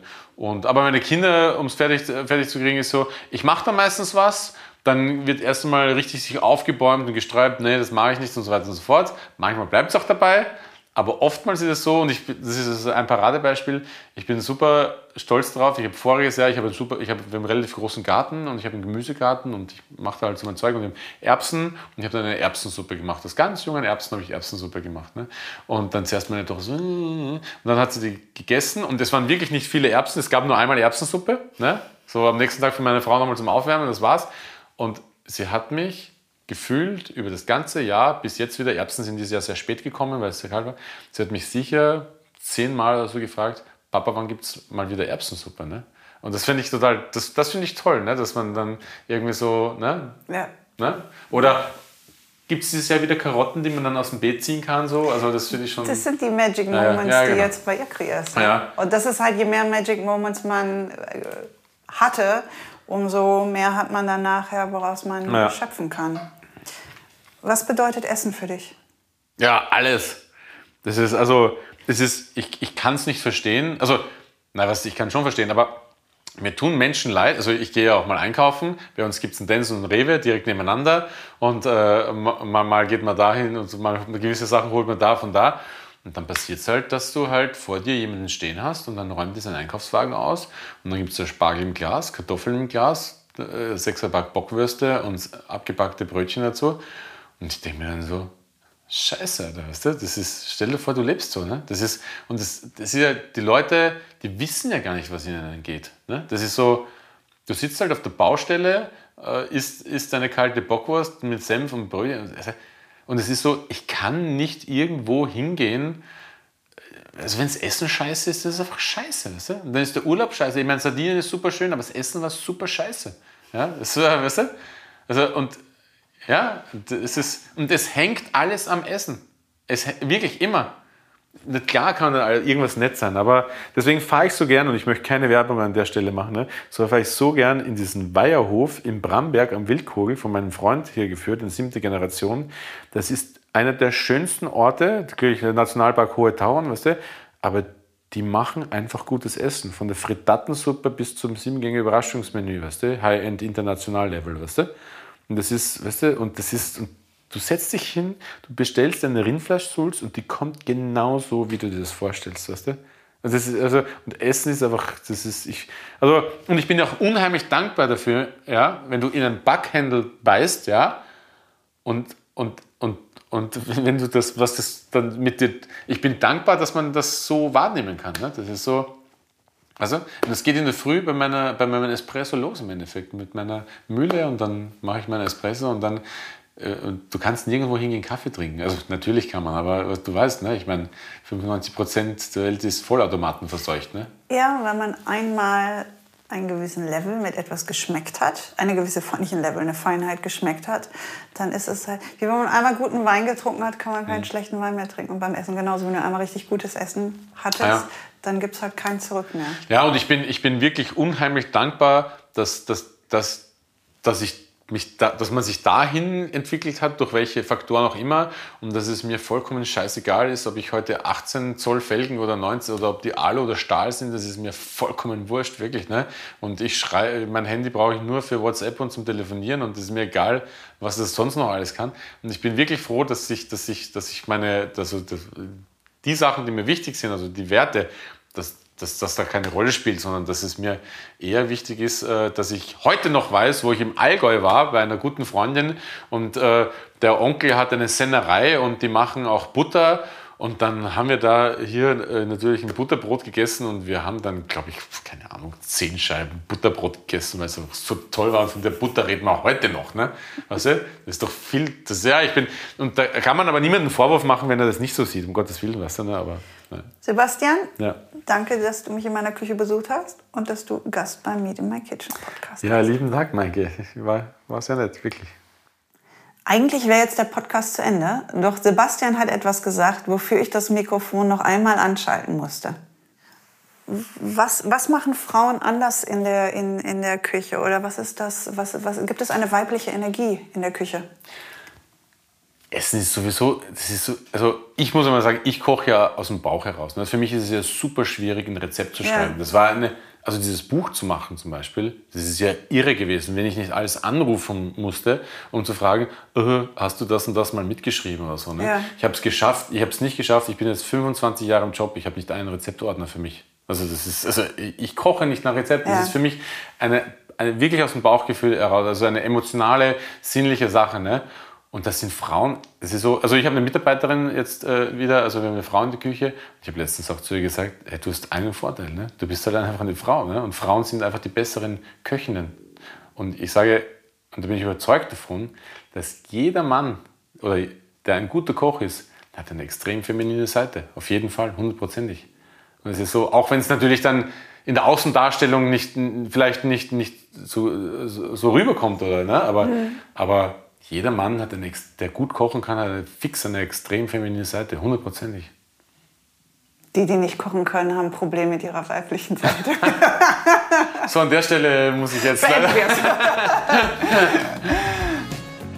Ich hoffe, ihr freut euch genauso wie ich auf die nächste Episode von Meet in My Kitchen. Ihr findet die Rezepte all meiner Gäste und einige Eindrücke und Fotos von meinen Besuchen bei Ihnen in Ihren Küchen auf maikepeters.com. Auf Instagram könnt ihr den Podcast auf Meet in My Kitchen Podcast, ein Wort, folgen und mir auf Eat in My Kitchen. Danke fürs Zuhören. Keep on cooking. Eure Maike.